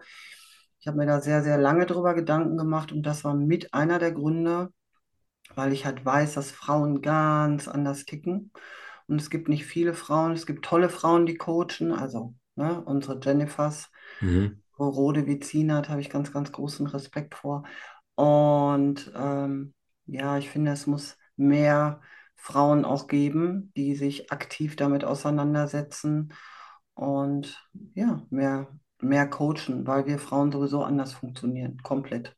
Das heißt, der Hormonhaushalt, das die wenigsten Athletinnen funktionieren so, wie ein männlicher Athlet funktioniert. Das ist einfach so. Das heißt, Ja. ne, es gibt genügend Männer mit Essstörungen, anderes Thema, aber ist natürlich auch bei den Frauen viel verbreiteter. Ich weiß, dass die männlichen Coaches das natürlich auch wissen. Ähm, ja, aber das ist eine andere Hausnummer und du kannst halt über den Hormonhaushalt auch viel erreichen mit, mit äh, an den Zyklus angepasste Ernährungspläne. Es ist viel komplizierter, finde ich, auch wenn ich keine Männer coache, aber ich weiß, dass du mit, bei Männern natürlich auch viel über Steroide ähm, drehen kannst, was du bei Frauen, bei nicht unterstützten Athletinnen halt nicht hinbekommst. Aber du hast andere Tools über die Ernährung, über den Zyklus zum Beispiel, ähm, Frauen da auf andere Wege nach vorne zu bekommen. Hm. Ja. Diese ganzen Essstörungen, die ja noch dazukommen, ne? Ja. Stoffwechselstörungen, das sind ja alles Themen bei Frauen, die bei Männern gar nicht so gewichtig sind. Ne? Klar. Aber nochmal zurück zur Ausgangsfrage zu kommen, ich glaube halt tatsächlich auch, dass gerade weil es halt so wenige Leute gibt, die da von Ahnung haben und auch darüber reden, weil nimm mal aufs Herz, wie viele Coaches setzen sich jetzt wirklich hin und fangen an, da jetzt irgendwie Biochemie zu studieren, ähm, Publikationen auf PubMed zu lesen, um zu schauen, was halt wirklich diese Substanzen dann bei Frauen machen. Und bei Männern haben wir mittlerweile ja, wenn du bei YouTube mal reinschaust, so eine Palette von Informationen, die man sich da wirklich auch reinziehen kann, um zumindest so ein, so ein, so ein Halbwissen zu haben, ja. wie das Ganze irgendwie ein bisschen funktioniert. Und das fehlt halt im, im Frauenbereich komplett. Ich glaube, deswegen wird halt immer noch sehr, sehr viel auf Unwissenheit basiert Shinto getrieben. Ich weiß gar nicht, ob du dich überhaupt so stark damit auseinandersetzen musst, weil natürlich klar ist, in jedem, jedes Steroid ähm, beinhaltet männliche Hormone auf irgendeine Art und Weise, egal was du nimmst. Hm. Ne? Und gehört von daher halt nicht, nicht rein in den weiblichen Körper. Punkt. Ja. Ich meine, vor, vor 15, 18 Jahren habe ich zwar von Clenbuterol gehört, aber erst seitdem ich Max kenne und selber ein bisschen in der Materie bin, weiß ich, dass auch Clenbuterol durchaus bei Frauen für den Muskelwachstum benutzt werden kann. Ne? Ja. Mir zum Beispiel früher total, also wusste ich gar nichts von. Ne? Ich wusste halt, okay, nimmt man in der Diät irgendwie, um ein bisschen schneller abzunehmen, aber dass man es auch ganz anders nutzen kann. Und da muss man einfach solchen Menschen wie Max auch echt mal danken, die da einen ganz großen Schritt nach vorne machen. Ne? Absolut, definitiv. Ja. Und die meisten wissen auch gar nicht, welche Nebenwirkungen das dann halt hat. Ne? Also welche ja. Nebenwirkungen hat jetzt Clen zum Beispiel? Welche Nebenwirkungen hat, hat jetzt ein Oxandrolon? Welche Nebenwirkungen hat was virilisiert? Was ist jetzt nur Anabol? Was ist Androgen? Und es gibt nichts, was keine Nebenwirkungen hat. Aber auch das ist ja jetzt, da sage ich ja jetzt nichts Neues. Ne? Man kann schön reden wie man möchte, egal was. Und äh, also ich glaube schon, du kannst manche Sachen gegensteuern, wenn du irgendwann mit dem Sport aufhörst. Klar, wenn du wieder bei Östrogen arbeitest, du wirst natürlich deine Muskulatur verlieren, weil du kannst ja auch, wenn du als Mann sagst, ich bin in einem falschen Geschlecht und machst eine, äh, machst eine Hormontherapie, werden deine Züge natürlich auch weiblich und alles, ne?